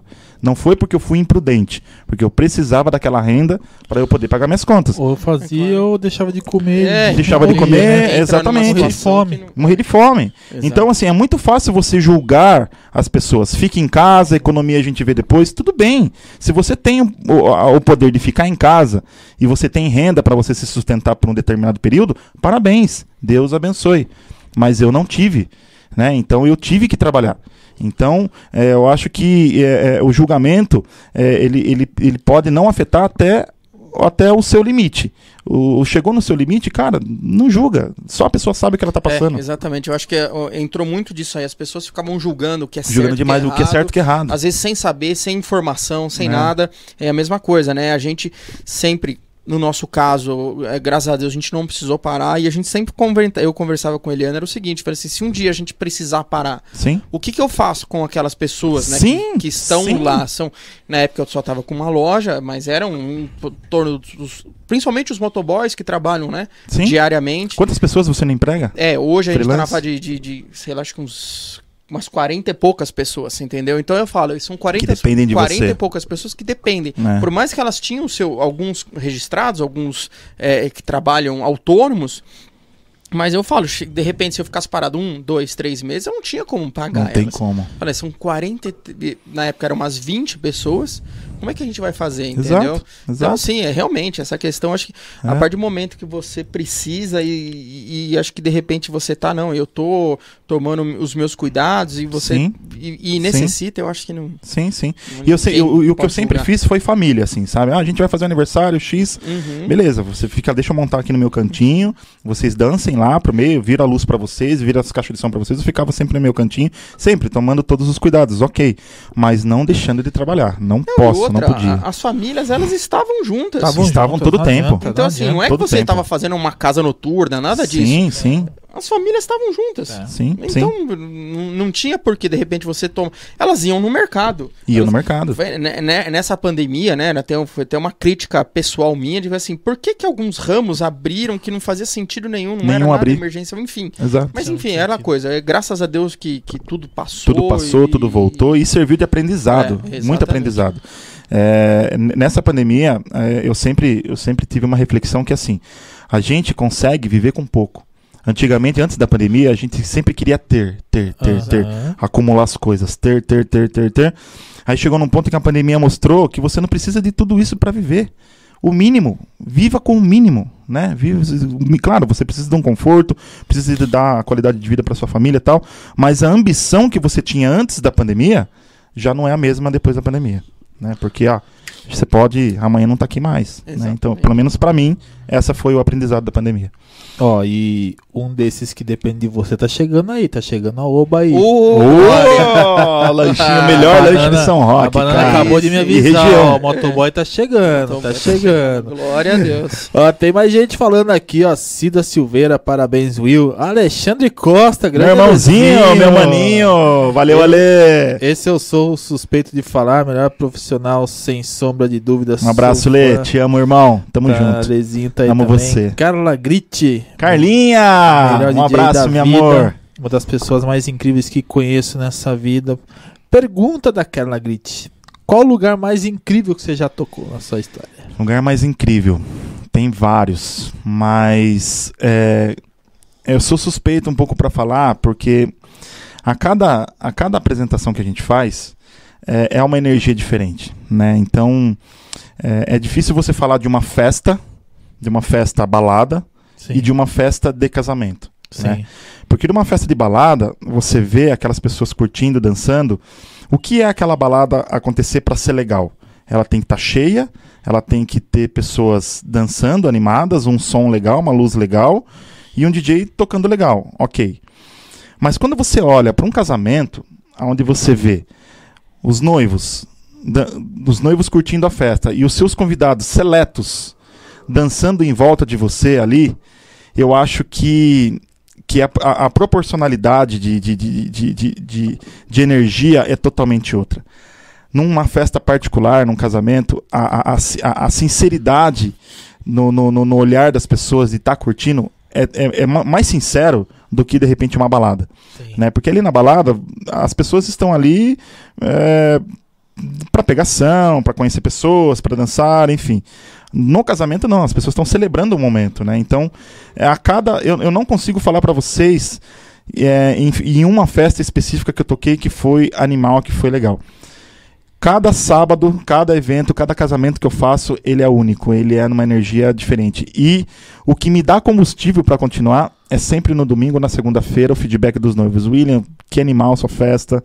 A gente adorou, a gente curtiu demais, muito obrigado, você superou nossas expectativas. É isso. É, mas uma festa, balada, vamos falar agora, uma balada em si que, que, que, que, que me chamou muita atenção. Foram duas, na verdade.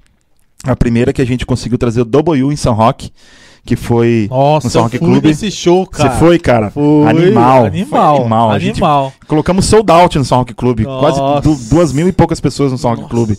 E com uma estruturinha muito simples, muito cara. Simples, simples. Muito simples. A gente olhava pro palco, tinha lá um tecido é, colocado no fundo do palco, um projetor para colocar o telão lá, um sistema de som bem simples, sem muita produção. E o São Roque Clube lotou. Foi uma das festas que mais me me, me, me, me tocou mesmo, assim. E uma segunda festa foi o Ski Mega Vibe, que eu tive a oportunidade de discotecar e, participar da produção também do Ski Mega Vibe que teve no, no, no, parque de esqui aqui em São Roque, que foi maravilhoso.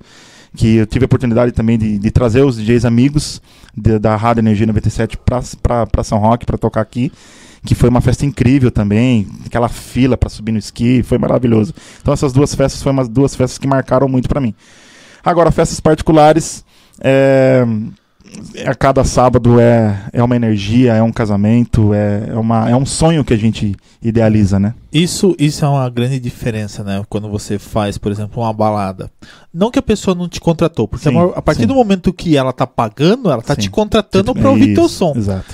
Mas é diferente você numa balada e você num evento, numa festa de casamento, porque aquela festa eles escolheram você para estar ali. Sonharam em me ter ali, talvez. É muito engraçado, porque teve alguns noivos, assim, que até trocam a data, assim, sabe? Não, William, você tem essa data? Puxa, não tenho. Não, e se eu trocar data? Você tem? Você consegue fazer? Falei, ah, consigo, mas vai ser injusto com os outros profissionais, com foto, vídeo, buffet. Não, não, a gente vai dar um jeito tal. Então teve vários, vários clientes que mudaram a data já por minha causa. Me sinto até lisonjeado, assim, de, e agradecido, né, por eles terem feito isso por mim mas é a gratidão que tem da pessoa querer você. E muitas das vezes também já aconteceu também de, de eu estar tá fazendo o casamento e eu só ver os noivos no dia.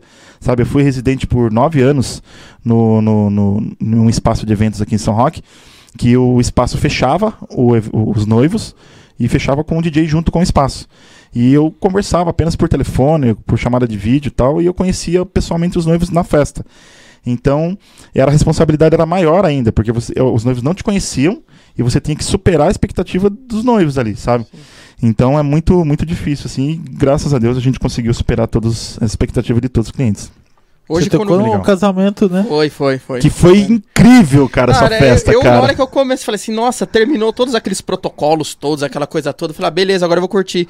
Aí vem o William. Ah, é, galera, vamos tocar a saideira. Ficou olhando assim, ó. Putz, fez cara. igual fez o Chaves, né? Ah, ah, ah. É verdade, foi cara. mais ou menos isso, cara. É Mas é também, verdade, é, cara, cara. É, é, foi, sei lá, umas 300 pessoas no meu casamento. É. E aquela, foi incrível, cara. Aqueles protocolos todos. É, é. A gente fala, eu falo, brinco com a Eliana, né? Falo, a gente não se arrepende de nada. A gente só se arrepende de não ter, né? Na época a gente Tido não mais podia, tempo de festa. Mais tempo de festa. É, na época a gente não podia, enfim. Sim, sim. mas sim. Não, não vão faltar oportunidades. Quem sabe umas bodas aí, Quem as futuras bodas. bodas. Exatamente. Futuras bodas. E não vai ter os, todos aqueles protocolos todos, né? Então, é. Mas é uma coisa que eu sempre converso com o Gui, assim, a gente tem uma sempre, uma, uma, uma a gente troca ideia com relação a isso.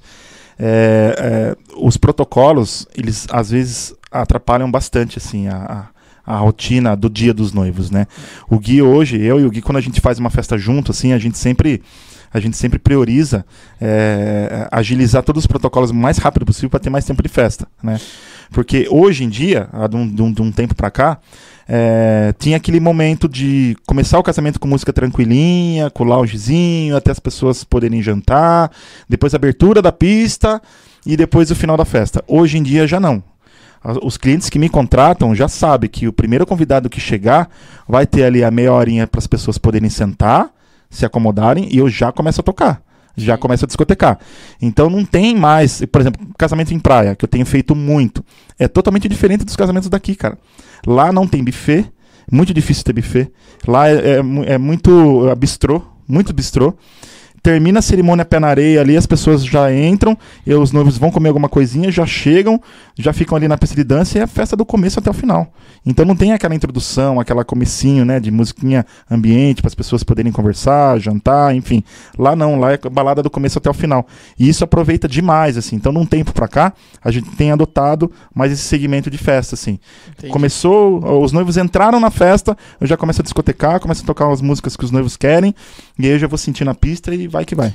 E na, na, quando você vai, né, nessa, nesse primeiro contato, né, falando mais né, de negócio, você fala o seu preço para a pessoa. É, é, é, como é que você faz para a pessoa entender que, porque você tá só na teoria falando, como é que você faz para a pessoa entender que aquilo que ela vai te que ela vai pagar, ela vai receber tudo aquilo. Como é que você usa o poder da venda nesse, nesse momento? Eu sempre falo o seguinte, que é, eu sempre trabalho com, com o sonho dos noivos. O que, que os noivos esperam de mim? O que, que vocês esperam? O que, que os noivos esperam do DJ? Ah, a gente espera que o DJ faça isso, isso, isso, isso. E eu chego e falo, olha, o DJ William Costa, o trabalho dele é um trabalho assim, que é um DJ que deixa a música aparecer no evento, não é um DJ que fica com o microfone todo o tempo na boca. Claro que tem do, vários DJs de vários segmentos, né? De várias características, né? A minha característica é um DJ voltado para clube, né? Que deixa a música aparecer, deixa os noivos dançarem à vontade. Então eu falo as minhas características para os noivos, os noivos falam o que, que eles idealizam, o que, que eles sonham né, na festa deles, e dentro do que eles falam para mim, eu ofereço para eles o que eles querem. Né? Então eu sempre falo que eu trabalho com um repertório personalizado aos Totalmente noivos. Eu não trabalho com um repertório engessado. Olha, eu vou tocar isso no seu casamento. Ah, me manda a playlist do que você vai tocar. Eu não, não consigo. Eu né? Eu não consigo. Eu não consigo mandar assim uma coisa pronta. Ó, seleciona, tira essa, coloca aquela. Senão eu aperto o play no Spotify lá e deixa a festa era, acontecer. Né? Então eu, eu, eu, não consigo apresentar nenhum repertório pronto para ninguém. O que eu peço sempre é para os noivos fazerem uma breve playlist, uma referência. uma referência do que eles gostam, músicas que não pode faltar no seu casamento, música que vocês fazem questão. Sempre tem aquelas músicas chaves que quando você faz todo o planejamento do casamento, você sonha com a festa, vocês dançando aquela música, aquela, aquela determinadas músicas. Então, me passa essas músicas que não podem faltar e restrição musicais. Às vezes os noivos não querem rap, não querem funk, não querem alguns tipos de músicas específicas. Me passa essa restrição que daí em reunião a gente define que eu não vou tocar aquele determinado estilo de som, e aí eu foco exatamente no repertório que vocês querem que eu toque. E aí deixa para mim, né? O que tem acontecido muito recentemente é a ansiedade das pessoas não esperarem a festa acontecer. Porque hoje em dia as pessoas têm a playlist no celular. Né? Então cada um tem a sua playlist no celular e elas, e elas querem escutar Posso aquilo que tá. playlist aí? Isso. Deixa eu colocar minha playlist. celular lá. Toca essa música aqui toca que tá no meu celular aqui, aqui, toca essa música. Eu falei, toco, já vou tocar rapidinho. Então, é, é, é muito difícil é, é, lidar com essa ansiedade das pessoas, principalmente agora pós-pandemia. Porque as pessoas ficaram confinadas durante dois anos e agora que as festas voltaram, eles estão assim, ó ansiosas em dançar, em pular, em se extravasar, né? Então essa ansiedade que é difícil segurar as pessoas, né? Então é, é, é, tanto, por exemplo, eu fiz uma reunião com uma noiva, a noiva falou: oh, William, eu não quero que você toque essa determinada música, de um sertanejo, enfim lá. E veio uma madrinha pedindo exatamente Nossa. essa música, cara. Eu falei, não, eu já toco, eu já toco, daqui a pouquinho eu já toco, eu vou tocar, e vou enrolando, e vou enrolando, e vou enrolando. E essa madrinha não encucou com essa música, porque era a música da primeira música da playlist dela no Spotify dela. Nossa. Tá vendo a minha primeira música no meu playlist, você precisa tocar ela. Eu falei, mas você só vai curtir a festa se eu, se eu tocar essa música? Sim! Porque eu sonho com essa música, eu escuto ela todo dia quando eu tô limpando a minha casa, quando eu tô limpando. Justo mas eu já vou. Justo que a noiva lembrava quer. do ex. Justo Então, Bem é. provável que Bem provável. Não, certeza, né? Bem provável. Aquela Justo música ela que já deu do muita briga Muita treta, casal. exatamente. É, é. Mas ela, mas dá pra você imaginar, né? Que ela tá limpando a casa sozinha, em casa, Ela imaginando. escuta só. É, então. Exatamente. E aí você acredita, cara, que ela sentou no palco e ficou esperando eu tocar essa música. Eu chamei a noiva, daí a Lu, a Lu, que a minha, É, minha, sim. minha esposa. Ela, amor, seguinte, vai lá e, e- e fala pra noiva que existe essa madrinha aqui, que ela quer exatamente a música que ela não quer que toque. Ela foi lá, conversou. William, você vai tocar essa música, mas na a- é a, a última música da festa. Na Eu saideira. falei, né? ferrou.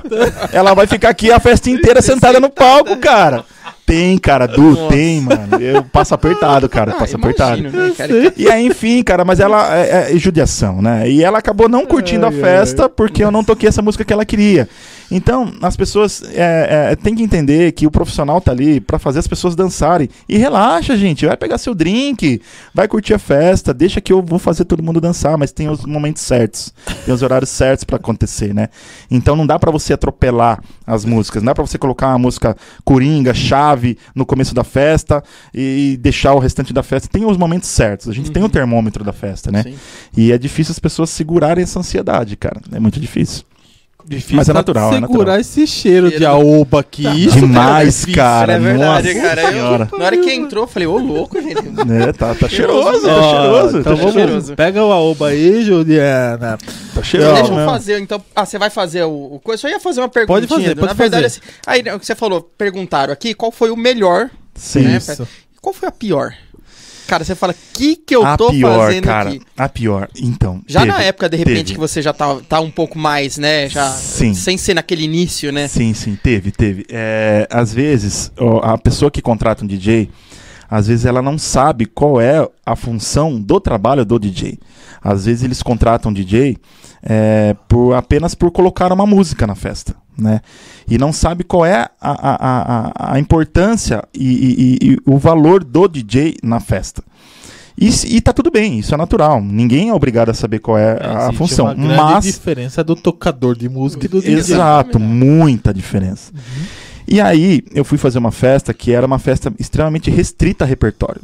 Né? E uma, uma festa muito restrita a vários repertórios, assim, era uma festa eh, de, de um- de um cunho religioso muito, muito fechado, muito Uhum. restrito, que eu respeito muito, enfim.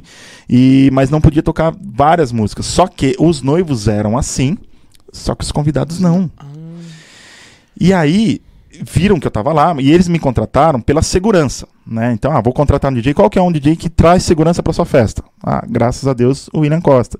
Eles me contrataram, me pagaram meu cachê certinho, eu fui lá para trazer segurança pro evento deles, ok.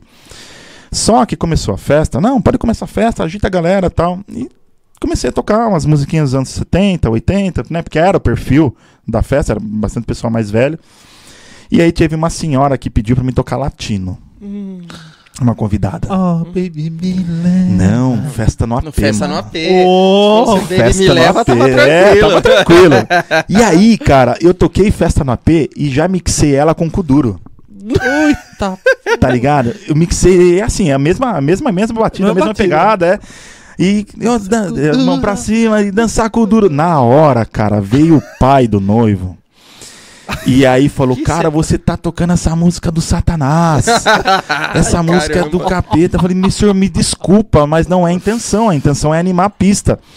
Mas você é extremamente irresponsável. Você tá tocando essa música, você não sabe o cunho é, terrível que causa isso na nossa família. Essa música ela é terrível. Nossa. Mas senhor, me desculpa, não era a minha intenção. Eu já tirei na hora e comecei a tocar. Mas, cara, ele me implicou com essa música. Me implicou. E eu saí mal dessa festa, cara. E saí mal, mal. De, de- assim, de ter feito um trabalho horrível, péssimo, sabe? E fiquei semanas depois desse casamento, assim, sabe? Fiquei semanas depois martelando por que que eu tinha feito aquilo, porque fazia muito tempo que uma pessoa não tinha sido tão incisiva comigo, né, a respeito de alguma música, de, de um mau trabalho, porque ele falou que eu fui um mau trabalho, mas eram os pais do noivo, os noivos nem tanto. Só que essa festa marcou pra mim, cara, marcou. Marcou, fiquei semanas pensando nessa festa. Essa doeu, doeu, doeu, doeu, doeu. E assim, não foi muito lá atrás, não, foi recente, cara. foi muito lá atrás, não. Essa música, essa, esse casamento marcou, mas já repositivei, tá tudo certo. É, tá tudo Ó, por certo. falar em festa, antes da gente. Aliás, tem o Aoba, né? Vamos fazer festa, vamos comer aqui. A Gil já pode até trazer aí. A gente vai falar dos patrocinadores. Quero agradecer aí todos os nossos patrocinadores que ajudam, né? A que esse podcast aconteça. Então, óbvio, primeiro aqui tá o Aoba. Oba. Obrigado, Edu. Tamo junto. Eliana, Banana, a galera toda. Um salve pros motoboys também do Aoba. E agradecer também a Animairink, onde a gente leva os nossos doguinhos lá, Pedro Picão e toda a galera do Animairink. Segue aí no Instagram, arroba Animairink. Agradecer o pessoal do Caricanecas Campulim, que fez as nossas canequinhas personalizadas, ó. Finalmente, agora tem uma Cheiro tá caneca... maravilhoso. Tem uma caneca do Du pra ele parar de Ah, reclamar que não aqui, tinha caricatura dele. É. Ah, que bonitinho. Muito mais bonita, né? Obrigado, né? obrigado, Heloísa. Obrigado, Luciana, Obrigado, pessoal gente. da Caricanecas Campolim. Segue aí, arroba caricanecas.campolim no Instagram. É, Divinos Salgados e Cia, salgados maravilhosos. Meu amigo Ivan e a sua esposa. Ah, agora su- fugiu o nome dela, enfim. Me perdoe, mas não lembro. Já- a memória já tá indo. Gláucia, Gláucia. Vou... oh, Ah. Agora sim, agora sim. É que é memória RAM, né? Ela fica É. muito carregada, É, começa não, a não, descarregar. é, não é SSD? Não, não, não, SSD. É, é. Ó, louco que é SSD. Divinos Salgados, eles fazem é, salgados pro seu evento e fazem inclusive lá no seu evento. Então segue aí, arroba, underline Divinos Salgados, underline, tá? Quem mais? Infinita Visão, ótica do meu amigo Rock Marques. Então, se você precisa de óculos de sol, óculos de grau, arroba óticas Infinita Visão. Falar do Intensivão Digital, que é o meu curso de marketing gratuito, onde você tem lá mais de 60 horas de conteúdo totalmente grátis para você aprender sobre marketing, ferramentas, estratégias, enfim. É, acessa lá intensivãodigital.com, faz o seu cadastro ou arroba intensivão digital no Instagram. Nosso parceiro Lion Fotografia, grande Guilherme Lion, falei com ele essa semana, o cara tá na maior correria aí com um monte de evento. Graças, Graças a Graças Deus, a Deus. Um que abraço, agora Gui. voltou. O William mandando abraço aqui também. É, o Lion que faz todas as nossas fotos aí. Então segue aí, arroba Lion Fotografia, fotografia para o seu evento, casamento, aniversário, fotos profissionais para suas redes sociais, né? De empresas imagem, também, né, Edu? empresa, exatamente. Então segue aí, arroba Lion Fotografia. Caio Baroni, que faz toda a nossa arte, o Caio Baroni Designer, o cara manja demais, segue aí, arroba o Caio Baroni. Pedro Picão BBQ. Edu, não esquece do Picão. Não, eu não esqueço da costela, né, no caso. Então a gente deixa pra lá, eu não esqueço da costela. Pedro Picão BBQ, campeão brasileiro de churrasco 2018. Se você precisa de um churrasco top pro seu evento, esse é o cara. Esse é o cara. A costela. Diferenciado. Não, totalmente. É outro esquema. E em breve, espaço Pedro Picão lá na Rota do Vinho, na Estrada do Vinho ali. Exato. E. Todos estamos ansiosos por esse momento. Porra! É, ainda mais quem tem um, um É, poder aqui, né, né? né? É, Concentrado. Um calo, né? Um calo É, avantajado. não, mas poder quem- concentrado, É. né? Mais, Quem tem uma reserva tem um grande abdômen mais suprir trabalhado, que Mais é o nosso trabalhado. caso, né? A Exatamente, gente tá cara. meio, meio ansioso nesse Muito, caso. muito. Segue aí, arroba Pedro Picão BBQ no Instagram. Também temos Pizzaria Nápoles da Bia e do Leandro. Beijo, Bia! Pizza, esfirra, lanche. Aliás, a gente vai falar isso daí depois.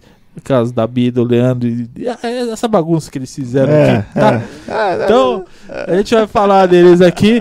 Segue aí, arroba Pizzas Napoli. Hoje, inclusive, tem promoção de esfirra lá na Nápoles, hein?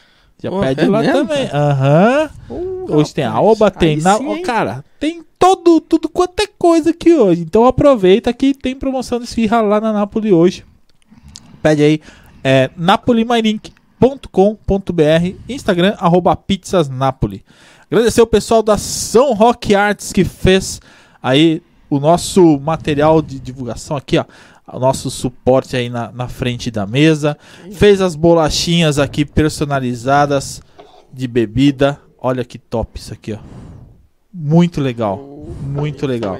E fez também uma lembrancinha pro nosso convidado aqui, William Costa. Uau! Tem um Que legal! chaveiro personalizado com a data que você veio aí no podcast. Muito obrigado. Você Gratidão. lembrar desse dia. São Rock Arts. Dá pra São abrir umas Rock ampolas, Arts. hein? Dá pra abrir umas ampolas aí. Vamos Segue aí, arroba São Rock Arts no Instagram. Os caras mandam muito bem. Se você precisa de material em madeira personalizado, olha essa tábua que linda que a gente Linda, hein? recebeu de presente também. Então, segue arroba São Rock Arts. Orlando e Lucas, valeu, obrigado E pela o detalhe deles, né? aí. Maravilhoso. Ela está aqui ao vivo, ela está no Instagram, Sorveteria Maga. Minha amiga Eni Magalhães. Você conhece a Eni, William? É maravilhosa, né? Ele é uma pessoa simpaticíssima, uma pessoa de Deus. Um abraço, Eni. A gente ama demais você e muito obrigado por tudo, viu? É, mandou aqui, boa noite, sucesso, Will e Lu são demais. Ah, você que é, Eni. Tamo junto. sorveteriamaga.com, segue aí, ou arroba sorveteria underline maga no Instagram. Sorveteria Maga que tem sorvete, açaí, enfim, tem muita, muita coisa gostosa. Posso falar uma Pode, coisinha assim? pode. É vocês que, que gostam de sorvetes alcoólicos, a Sorvetes Maga, eles estão com uma linha alcoólica sensacional, gente. Eu fui experimentar esses dias. Sorvete de vinho tinto, maravilhoso. Tem também sorvete de caipirinha, sorvete de Cerveja, né? cerveja Heineken. De Heineken, né? Heineken, ela tá fazendo também. Cara, eu vou... E aquela. que- Quem sabe o baunilha negra vai ser superado? É, então. É. Tem amarula, mulheres. Vocês que gostam de Amarula. sorvete de amarula, sensacional também. E uma novidade também é sorvete de café. Quem gosta de café, Cara, top, hein? ela fez Muito também um bom. sorvete de Essa- café O recheio maravilhoso. fica onde agora? gosto. Lascou de vez, né? É, Come o lanche Lá e de sobremesa pede sorvete. Sorvete. sorvete magá. Aliás, já mandou várias vezes aqui pra gente. É. Obrigado, Eni. Obrigado Maravilhosa. mesmo de coração. E aí também Union Pet Mairink, onde a gente compra as rações ali dos nossos doguinhos. É, Michel e toda a galera lá do Union Pet. Segue aí, arroba. E um abraço pro Michel e todo mundo lá da Union Pet. E nós também aproveitar que a gente estava falando a respeito de eventos e falamos muito do São Rock Club, né? Sim. E vai ter um evento super bacana, um evento especial no São Rock Club, que é a noite do queijo e vinho Que legal. da Paz São Roque, né? Hoje eu conversei com uma das organizadoras, que é a Michele, lá do grupo Minas, Minas Abraço, Mi. Doces. E Michele é uma pessoa incrível Gilmar. também. E já falei que eu quero vocês aqui no podcast também, tá? E vou trazer vocês aqui para falar da trajetória de vocês, que, é, Que é também linda. linda. Linda. linda. Uma É história bem legal. Incrível. E então teremos aí a noite do queijo e vinho 2022 da A Paz São Roque no dia 25 de junho, tá? Vai ser lá no São Roque Clube, ó. Ó a boquinha já aguando, ó. Cara, é- eu, eu, assim, o pro- meu problema todo é, o- é um sábado, né? Claro, é. um É. sábado é especial pra todo mundo. Pra né? nós, né? É, exatamente. Então, É. E aí a gente fica com aquela água na boca de ir, com aquela vontade. de ir. Eu- eu- Vamos tentar arrumar um, um horário, quem sabe, pra gente dar uma passada Ó, lá pra sem prestigiar. falar, sem falar que é tudo incluso. O cardápio já está disponível lá no Instagram. Que maravilhoso. Entra lá no Noite Queijo e Vinho Apai 2022. É um pouquinho grande, mas Noite Queijo e Vinho. Se você colocar Noite Queijo e Vinho, já vai aparecer, tá? E já tem disponível todo o cardápio que vai ter lá no evento, tá? E estão inclusas também as bebidas, exceto cerveja mais água, refrigerante, suco, vinho. Tudo isso já está incluso no valor também. Então, entra lá, chama o pessoal no WhatsApp para reservar o seu ingresso, que eu não sei até quando estará disponível, que é um baile tradicional, é um evento tradicional. Eu falo baile Muito porque legal. também tem música, também tem, é, enfim, vai até de madrugada e é um evento sensacional. Fora que você vai estar ajudando aí a Paz de São Acho que o Roque, que, principal é de o tudo é isso aí, né? principal de tudo, é a ajuda que você vai estar dando aí para Paz São Roque. Então, beijo aí pro pessoal da Paz São Roque, um abraço e para todos os organizadores que estão doando, né, o seu tempo, doando aquele momento da sua vida para ajudar alguém, para ajudar quem realmente precisa. Então, entra lá no Instagram Noite Queijo e Vinho Apai 2022 e já reserva o seu convite para participar aí da Noite do Queijo e Vinho 2022. Lá no São Rock Clube, que a gente tanto falou do São Rock Clube aqui. Aliás, né? O William foi um dos cupidos, né, no São Rock Clube. Foi, cara, foi. Eu conheço a Ju Foi através do William, Foi né? maravilhoso. Foi Tá, em uma mas- festa Fa- sensacional. fa- fala o que Não. você falou fora do ar, Edu. Não, não, o que que Ah, eu, eu não lembro. Conta. Não, que eu, eu falei Eu acho, eu acho que eu ar? esqueci também, É. porque não vamos causar Eu falei o cara que né? ferrou minha vida, né? Ah, ai, ai, ai. Falei, esse é o cara, Ferrou esse nada, é o cara, cara. que ferrou minha E vida. foi uma história linda, né? Foi lindo. Fala, Ju. Foi maravilhoso, né? Que foi lindo Ah, demais. pra quem não sabe, a Ju trabalhava no Som Rock Club. Trabalhava como como na promoter, época. né? E eu queria fazer um evento lá no Som Rock Club. Eu trabalhava com eventos na época também. E eu conheci o William.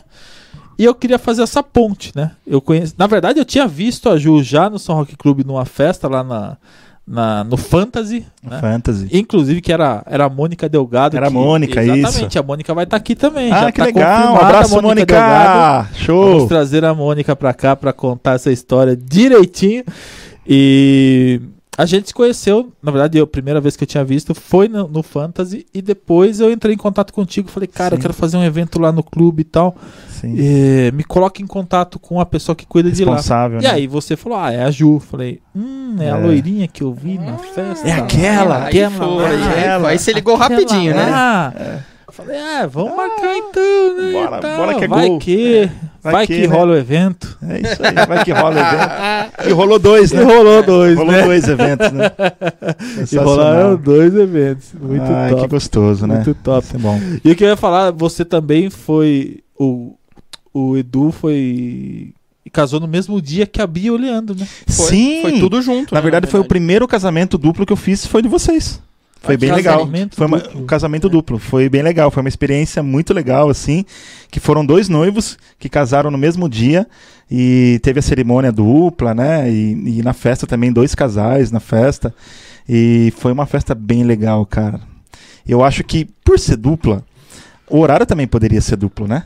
É, então. Então, pois né? é, foi, né? Mas Né? Então eu acho que poderia. quem sabe numa uma bodas Numa aí a próxima, gente. né? Mas É, você sabe, cara, você uma sabe que eu sou, é, eu sou, eu sou um profissional assim da área de casamentos que as pessoas meio que ficam meio assim comigo, sabe? Será que ele vai parar o som na hora certa? Será que ele vai desligar o som na hora certa? Verdade, cara. Porque é claro, a gente a gente cumpre os horários tudo certinho, né? Mas na hora que a pista tá empolgada, a Luana hoje em dia ela pega muito no meu pé a respeito com horários assim, né? Tem que ser. Mas, cara, na hora que você tá ali na festa, na hora que você tá ali na pista, as pessoas estão dançando, curtindo e tal, é difícil parar, gente. É. É, não dá, Só cara. quem toca sabe E que é às isso, vezes, cara. e às vezes aquela última música, ou a penúltima música que vai fazer com que a festa inteira seja animal. É, é, é aquele momento, sabe? Então é muito difícil, cara. Eu acho que casamento Que a duplo festa tem que lá ser... vai esquentando. Vai esquentando, vai esquentando. Se na bodas a gente faz uma bagunça boa aí, nem quem sabe. É, então. Caramba, Então, bodas tá longe pra porra, hein? Não, Nada. Tem, não, se- Todo vai, ano tem procura- bodas. Isso, que ia falar. Todo ano. Todo Qual é boda. bodas? Não, aí eu não me pergunto os nomes, que é tudo uns nomes meio malucos. Pô, aí você também tá querendo demais. Tem de um ano é bodas de alguma coisa, dois anos. Papel, é boda, algodão, papelão. pena. Tem de Achei que ia esperar, tipo, uma de prata. Aí é, de longe, prata. aí É muito eu não sei nem né? quantos anos é isso, Não, mas vou- aí é, daqui a é, pouco prata é tá tão 25. velho, 25, 25 anos. anos. Aí eu Não. vou fazer o que lá? Vou Quantos ficar anos de sentado, casado, velho? Quantos anos de casado você tá? Aí lascou, quis me lascar lá. Quis lascar, tá Ah, vai! Não, peraí. Estamos em 2000. Eu Vai? casei em 19, 19. Novembro de 19. Aí, ó, tá vendo? Eu não tô tão Sim, mal assim. 2019. É que eu não sou tão bom de conta. 2022. Então, são três anos. 2020. Não, em novembro vai fazer três anos. Ah, aí, ó, três tá anos vendo? já, Pera, cara. Você tá, você tá querendo me, me, me chuchar aí. Parece é- que foi ontem, É, cara. três anos, vai fazer três anos, tá vendo? Foi muito legal, a foi gente muito faz legal. bodas de alguma coisa e a gente não deu tempo nem de eu tomar um negocinho. Não, no meu, do, Verdade. No meu verdade. casamento, na hora que eu falei assim, agora beleza, agora eu vou tomar um negocinho, Sim. né? Pra dar Não, aquela casamento eu nem comi, velho. Não, eu também não. Não dá, né, cara? Não dá tempo, velho. Não né, dá tempo cara? No Você vê, próximo eu lembro de fazer É. essas coisas. Eu devia fazer um casamento só com os noivos. Só com os noivos. Porque exatamente. assim, os caras comem, bebem, porque não dá tempo, Não dá de, de tempo, ver é, tudo. é. A hora que você vê, E fala... o pior "Pô, que de tudo, que festa." não satisfeito ainda com o final, a gente foi pra balada ainda. Foi, né? Nossa, Verdade, vocês pra foram, né? Nós fomos pro. Não sei se na época ainda era mercearia. Ah, mercearia. Era mercearia? que era. Era não, merce- não, não, não. era mais. Já não, que é não. hoje? Já era Pepper, Pepper. já era Pepper. Era né? Eu não Pepper? lembro se era qual que era o que é hoje ou Ah, o cara não né? lembra nem quando casou, você acha que vai Não, lembrar não vou na lembrar, balada. Ah, Porque lá e lá eu tomei um negocinho, né? Ah, Lá lá. eu tomei muito danoninho. Muito danoninho, né? Muito danoninho, né? Yakult e, Yakult. danoninho. Aham. Então aí foi onde a gente ficou, né? Foi, eu falei assim, nossa, agora eu vou tomar. Aham. Porque no casamento mesmo, cara, não deu tempo. Sim, Espero que os convidados tenham bebido até fazer xixi na calça, né? De bêbado, mas... com certeza. E com olha que certeza. louco, né? As duas irmãs casaram no mesmo dia. Mesmo dia. E os dois noivos fazem aniversário no mesmo No mesmo No dia. mesmo dia. É, é. É isso Cara, mesmo. é, isso muito mesmo, doido. A hora muito que eu fiquei sabendo, falei, como assim, velho? É muita coincidência, É muito né? louco. Os caras E são pessoas maravilhosas, cara. Vocês são demais. São Eles os são dois. demais. Leandro também, cara. É, o E Lê é- Em breve, Leandro Ele e também Bia vai estar aqui. Estará estarão aqui. aqui, É também, isso aí. com certeza. Show com de bola. certeza. Muito legal. Cara, e manda uma... Deixa uma mensagem aí. pra Posso quem responder, posso responder uma pode. pergunta? Tem pergunta mais aí? Tem, Pode tem uma última pergunta aqui de um Pode. amigo. Não, não é a última não, tem mais. É, ele, ele falou aí. que, ele falou o seguinte aqui pra mim, ó. Wagner Loren. Ele falou aqui pra mim, ó. Você faz. Você hoje faz eventos para palestrantes de sucesso motivacional, voltados para empresas, funcionários pós-pandemia, apesar que ainda não acabou. Você acha que hoje em dia esse tipo de evento está aumentando? Estar presente tem ajudado você a enxergar o mundo como empreendedor? Uhum. Cara, pra quem ainda não sabe, eu faço muito, muito, muito, muito eventos em- em- eventos assim em hotéis para palestrantes motivacionais, faço muito. E eu tenho aprendido demais, assim, demais. É, porque a gente acaba fazendo o curso por tabela, né? A gente fica ali fazendo som e a gente tem, tem feito assim vários, vários, vários eventos assim para empresas. E é muito importante. Os palestrantes sempre falam, porque eh, na pandemia foram feitos muitos online, né? Mas os presenciais é diferente, gente, porque tem a parte da dinâmica, Sim. onde as pessoas a- aprendem ali no, no- no- no- na raça como é as atividades. Então é muito importante essa, essa, essa, essa comunicação presencial né, na- da- das empresas. E automaticamente eu acabo aprendendo muito, muito com todos esses, esse- esse- esses eventos e para mim é muito gratificante. E eu tenho aplicado 100% na, na, na- no meu trabalho, na minha vida, sem dúvida nenhuma. Um abraço, Vagnão. Essa é a vantagem de Essa é a vantagem. trabalhar com isso, porque meu, você É. acaba fazendo Acaba fazendo e de aprendendo tabela também. Tem aprende que faz É. eh, de tabela, né? É. muito. É. Aprende muito, cara. Tem mais um aqui que colocou a Sony que você é monstro. La Maison de la Biette. Provavelmente o Ah, Pablito, Pablão, né? Pablo. Pablão e o Rafa. É. Vocês são Pablo, sensacionais. Inclusive, uma das pessoas que eu devo muito a estar onde eu estou hoje é pro Pablo. O Pablo me ajudou muito na época da mercearia, que ele era proprietário da mercearia. Ele me ajudou demais. Ele falou, cara, vem pra cá, vem tocar aqui comigo na, na mercearia. E aí eu fui pra lá, ele é uma pessoa maravilhosa. Eu, ele foi responsável também pelo meu, pelo meu boom nas casas noturnas. Ele me vendeu por várias casas aí pelo interior. E eu devo muito a ele. Pablo, muito obrigado. Você faz parte da minha história. Gratidão eterna. Você, o Rodrigo Bocato, Rodrigo Frango, ele também é uma pessoa, meu irmãozaço. Muito obrigado por tudo. É, O Rodrigo, é o irmão da Pri. o irmão da Pri, Ah, isso. então conheço também. Isso, é. A Pri também, maravilhosa. O Gu, da banda Balacubaca. Um abraço, Gu. Gu, Vocês são maravilhosos. Semana que vem. Semana que vem. Semana Semana, que que vem, o Gu vem. tá aqui? É. Ah, ali tem história, hein? Semana É, que vem. ali tem história, Ah, hein? eu Tem falar. sabe assim, eu tava até pensando agora e falei assim, não, do Pablo, na época do mercearia, eu falei, acho que eu já devo ter visto o William muito tempo atrás, Sim. eu vinha de Ah, São Paulo, sim. Ah, já. né, por causa Sim. do, do, do Gustavo, do, Ah, já. que eu conheço o Gustavo há tanto tempo, Sim. e eu falei, é verdade, né, Semana cara? que vem tem Balacubaca Que no legal, podcast. cara, ele tem história. Você vai ver bastante história quando a gente vai fazer os casamentos na praia. A gente vai na van, né? Assim. Nossa Nossa, cada Meu Deus. Cada, Você quer cada, começar cada a música contar os podres agora ou você quer ouvir só os Ah, seus não, no não, próximo não, vou, ouvir os meus. Ali, ó, o, o- o Gustavo, mas, ó, é um cara que toda vez vai lá na Oba, o Luquinha, Luquinha é maravilhoso, Meu cara. Deus Luquinha, céu. Luquinha ele faz stand-up, cara, na van. Ele É. faz stand-up, é. Luquinha faz stand-up. Coitado do Fuminho. O Fuminho O aguenta ele. sofre. Sofre, o Fuminho leva ele embora. é. Ah, Luquinha, vambora, Luquinha, já deu. Não, calma, é a última, só saideira. Calma, fuminho, calma. tô- já vou. O Alezinho falou assim: ó, primeira vez que um DJ tocou na festa de agosto. Foi o Sim, é verdade, cara, verdade, Ale. Isso foi quando a, a Zero Eventos estava tava atuando na cidade com vários eventos. E aí eu- um dia eu tava lá na. O escritório era ali em cima, ali na praça. Aí o frango que fazia toda a parte artística da, da, da festa, né, naquele, naquele ano. E aí eu tava lá, tava lá, né, na, na- na- uma parte da tarde, ele falou, Sonicão, você quer tocar na festa de agosto hoje? Eu falei, o quê? Tocar na festa de agosto? Eu vou tocar o quê, velho? Cheio de velho aí, vou, to- vou, vou tocar o quê na festa de agosto? Não, toca, toca, toca o que você toca, cara. Toca o que você toca, vai, vai de boa. Eu falei, puta frango, mas que hora que é? Ah, é daqui umas duas horas. Vai na sua casa, toma um banho e volta. Eu fui pra casa, tomei um banho, voltei. Aí subi assim na praça, assim, a praça lotada, assim, cara, lotada, lotada. Eu olhei pra aquela gente e falei, o que, que eu vou tocar aqui, cara? Porque festa de agosto as pessoas estão acostumadas a ver banda, né, cara? Ver aquele show no palco e tal. E olhar pra mim, um cara numa mesa tocando, cara, o que, que eles vão achar de mim, né, meu? E foi uma experiência maluca, cara. Foi uma experiência muito Você legal. tá com o Reginaldo Rossi ali. meteu Então, cara, pensei, um cara. É o amor lá, né? É, Reginaldo cara, uma Rossi, Gretchen, bom. uma coisa assim, né, cara? Um Sidney Magal, sei lá, uma coisa parecida, mas, cara, foi uma coisa muito legal. Foi na época que o Dance Music tava lá em cima. Sim. E aí toquei uns House Boulevard da vida, toquei uns cassino, toquei umas coisas bem bacanas. E aí na frente, assim, tinha aquelas figuras de São Roque, sabe? Aqueles-. As figuras, né? Nossa. Ficava dançando na frente do palco ali e tal. Foi uma média de 40, 50 minutos de apresentação, bem rapidinha. E foi uma experiência muito legal, foi muito legal. Inclusive, esse ano eu recebi o convite também de, de fazer uma apresentação na festa de agosto esse ano também. Oh, Que da vai hora, ser num cara. domingo, vai ser, acho que se se não me engano, dia 7 de agosto, às 15 horas, vai ser uma tarde.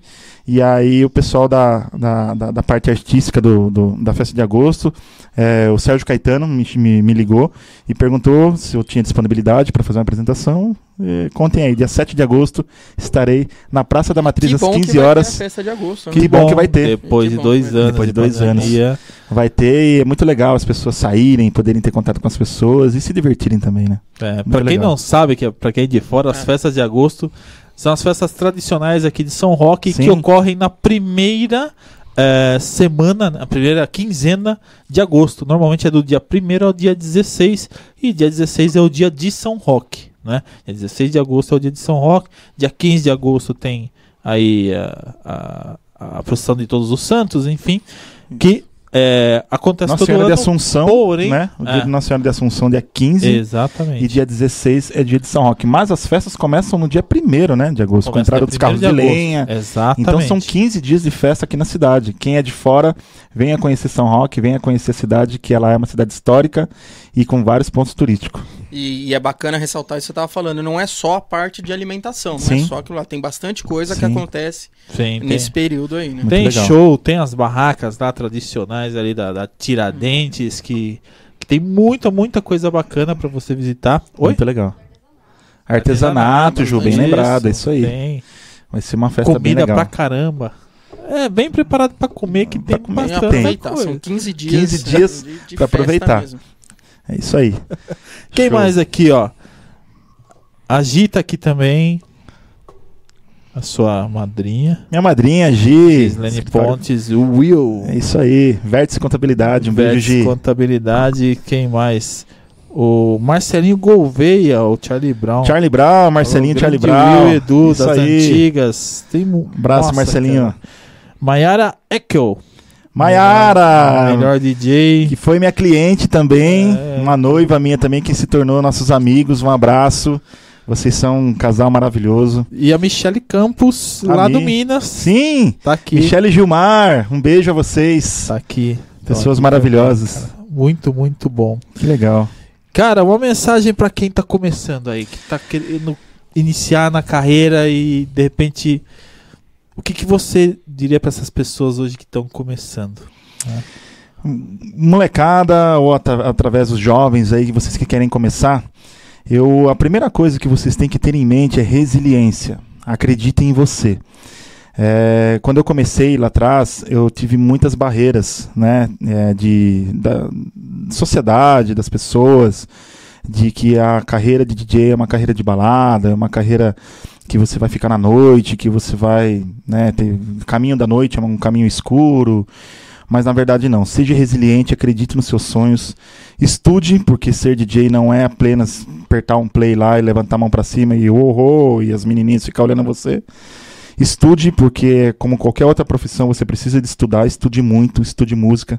Tenha sua mente aberta para música, não fique focado somente num, num, repertório musical, apenas num segmento musical que você goste. Abra sua mente, conheça vários segmentos musicais, para que você tenha experiência para você poder tocar nas festas que você for fazer. Se você quer, de repente, seguir num segmento musical, você precisa conhecer outros para você futuramente poder fazer um mashup, poder fazer um remix de uma música lá atrás, para fazer com uma nova roupagem aqui na frente. E estude, gente, estude. Existem dois profissionais de DJ.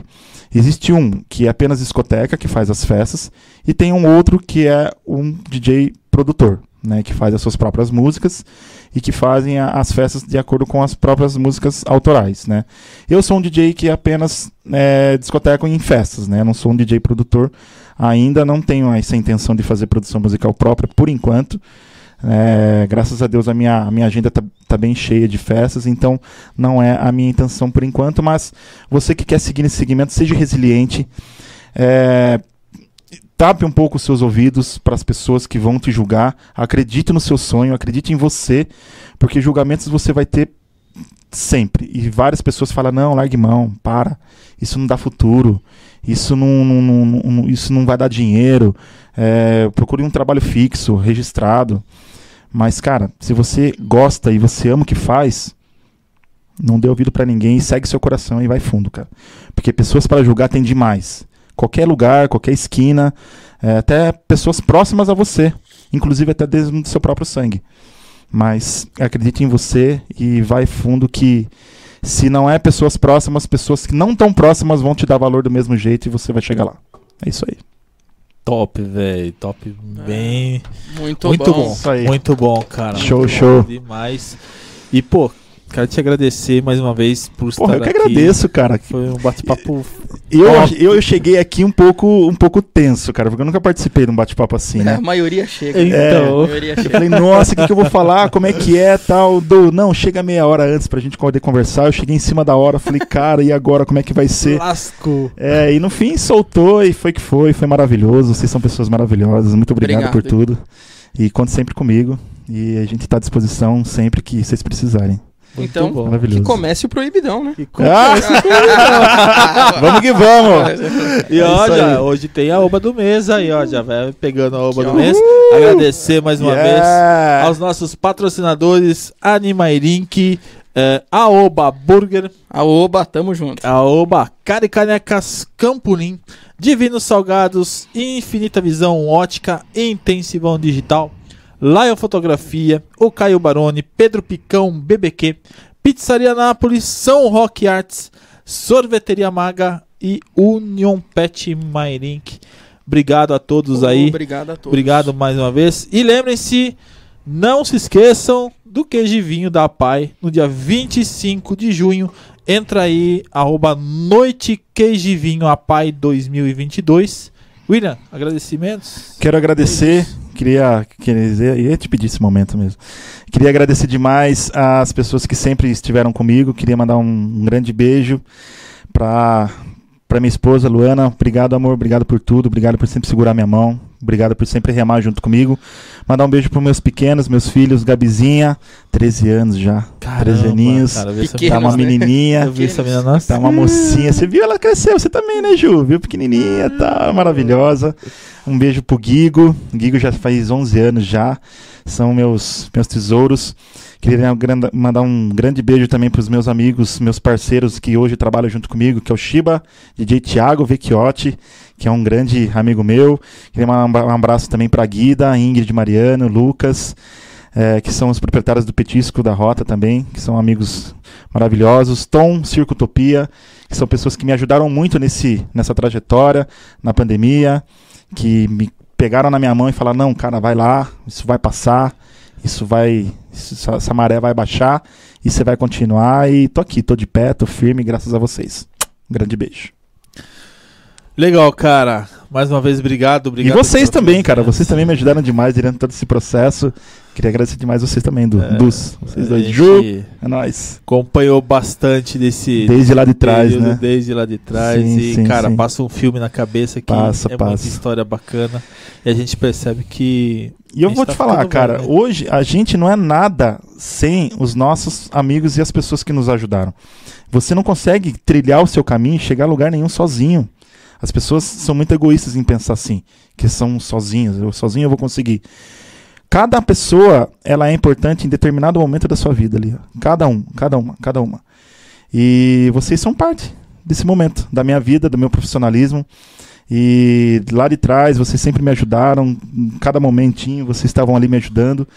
E queria mandar um beijo também pro Alexandre, o Alexandre que foi, que foi gerente muito tempo do São Rock Clube, que ele me ajudou Sim. demais durante todo o tempo que ele ficou no clube. clube. Ele me ajudou demais ali. E, enfim, várias pessoas que me ajudaram durante todo esse processo. E sem vocês, eu não chegaria com essa experiência que eu tenho hoje do profissional que eu sou hoje. E tem muita bagagem ainda para passar, né? É. somos, somos jovens. Somos muito jovens. Santiago, grande abraço pro Ale aí. Pô, Ale, um abraço, Ale. Show. E, e é isso, gente. Obrigado mais uma vez. Obrigado, Du. Valeu, tamo junto, Tamo Edu. junto. E aí, É quarta-feira que vem, teremos Balacubaca. É, a melhor banda Tem da região. Gustavo e vamos ver se o Kleber consegue abrir. Ali tem Tem história, hein? história, hein? Ali tem história, ali tem Se história. juntar aqueles dois ali. Se juntar- Muita Bahia, muita Olha, Bahia. Axé Tem Bahia. muita, Muita coisa. Bahia, muita Vamos, Bahia. pai. São irmãozaços. É, e se você ainda não é inscrito, não é inscrita no nosso canal, procura aí Edu Podcast no YouTube ou acessa edupodcast.com.br. Tem todos os nossos canais, todas as redes sociais, a gente posta os cortes aí no Instagram, no TikTok, no YouTube, enfim, tem muita coisa bacana. Segue aí, aproveita, compartilha com as pessoas esse vídeo para que mais pessoas conheçam a história bacana aqui do nosso amigo William Costa. Isso aí. Ativa o E sininho. Ativa o sininho aí, para que você não perca nenhum episódio. Se inscreve lá no canal, ativa o sininho. E é isso. Tamo Show. junto. Obrigado a todos que estiveram ao vivo aqui com a gente. Redes sociais, posso falar? Pode, pode. Arroba DJ William Costa no Instagram, acompanhe todo o nosso trabalho no Instagram, arroba DJ William Costa e também tem o meu site, djwilliamcosta.com.br. Acesse lá, tem todos os nossos trabalhos, todos os casamentos que a gente faz, a gente sempre posta lá e todos os eventos, enfim, tem todo o nosso trabalho. Um abraço. Na descrição aqui do vídeo vai estar todas as redes sociais aí. Vão Isso, estar as redes sociais do William Costa, site, Instagram, tudo. Só clicar lá, entrar em contato com o cara, que o cara manda bem. Vamos que vamos. Valeu, gente. Obrigado. Valeu. Até o Tchau, próximo obrigado. Edu Podcast. Beijo, beijo. Tchau.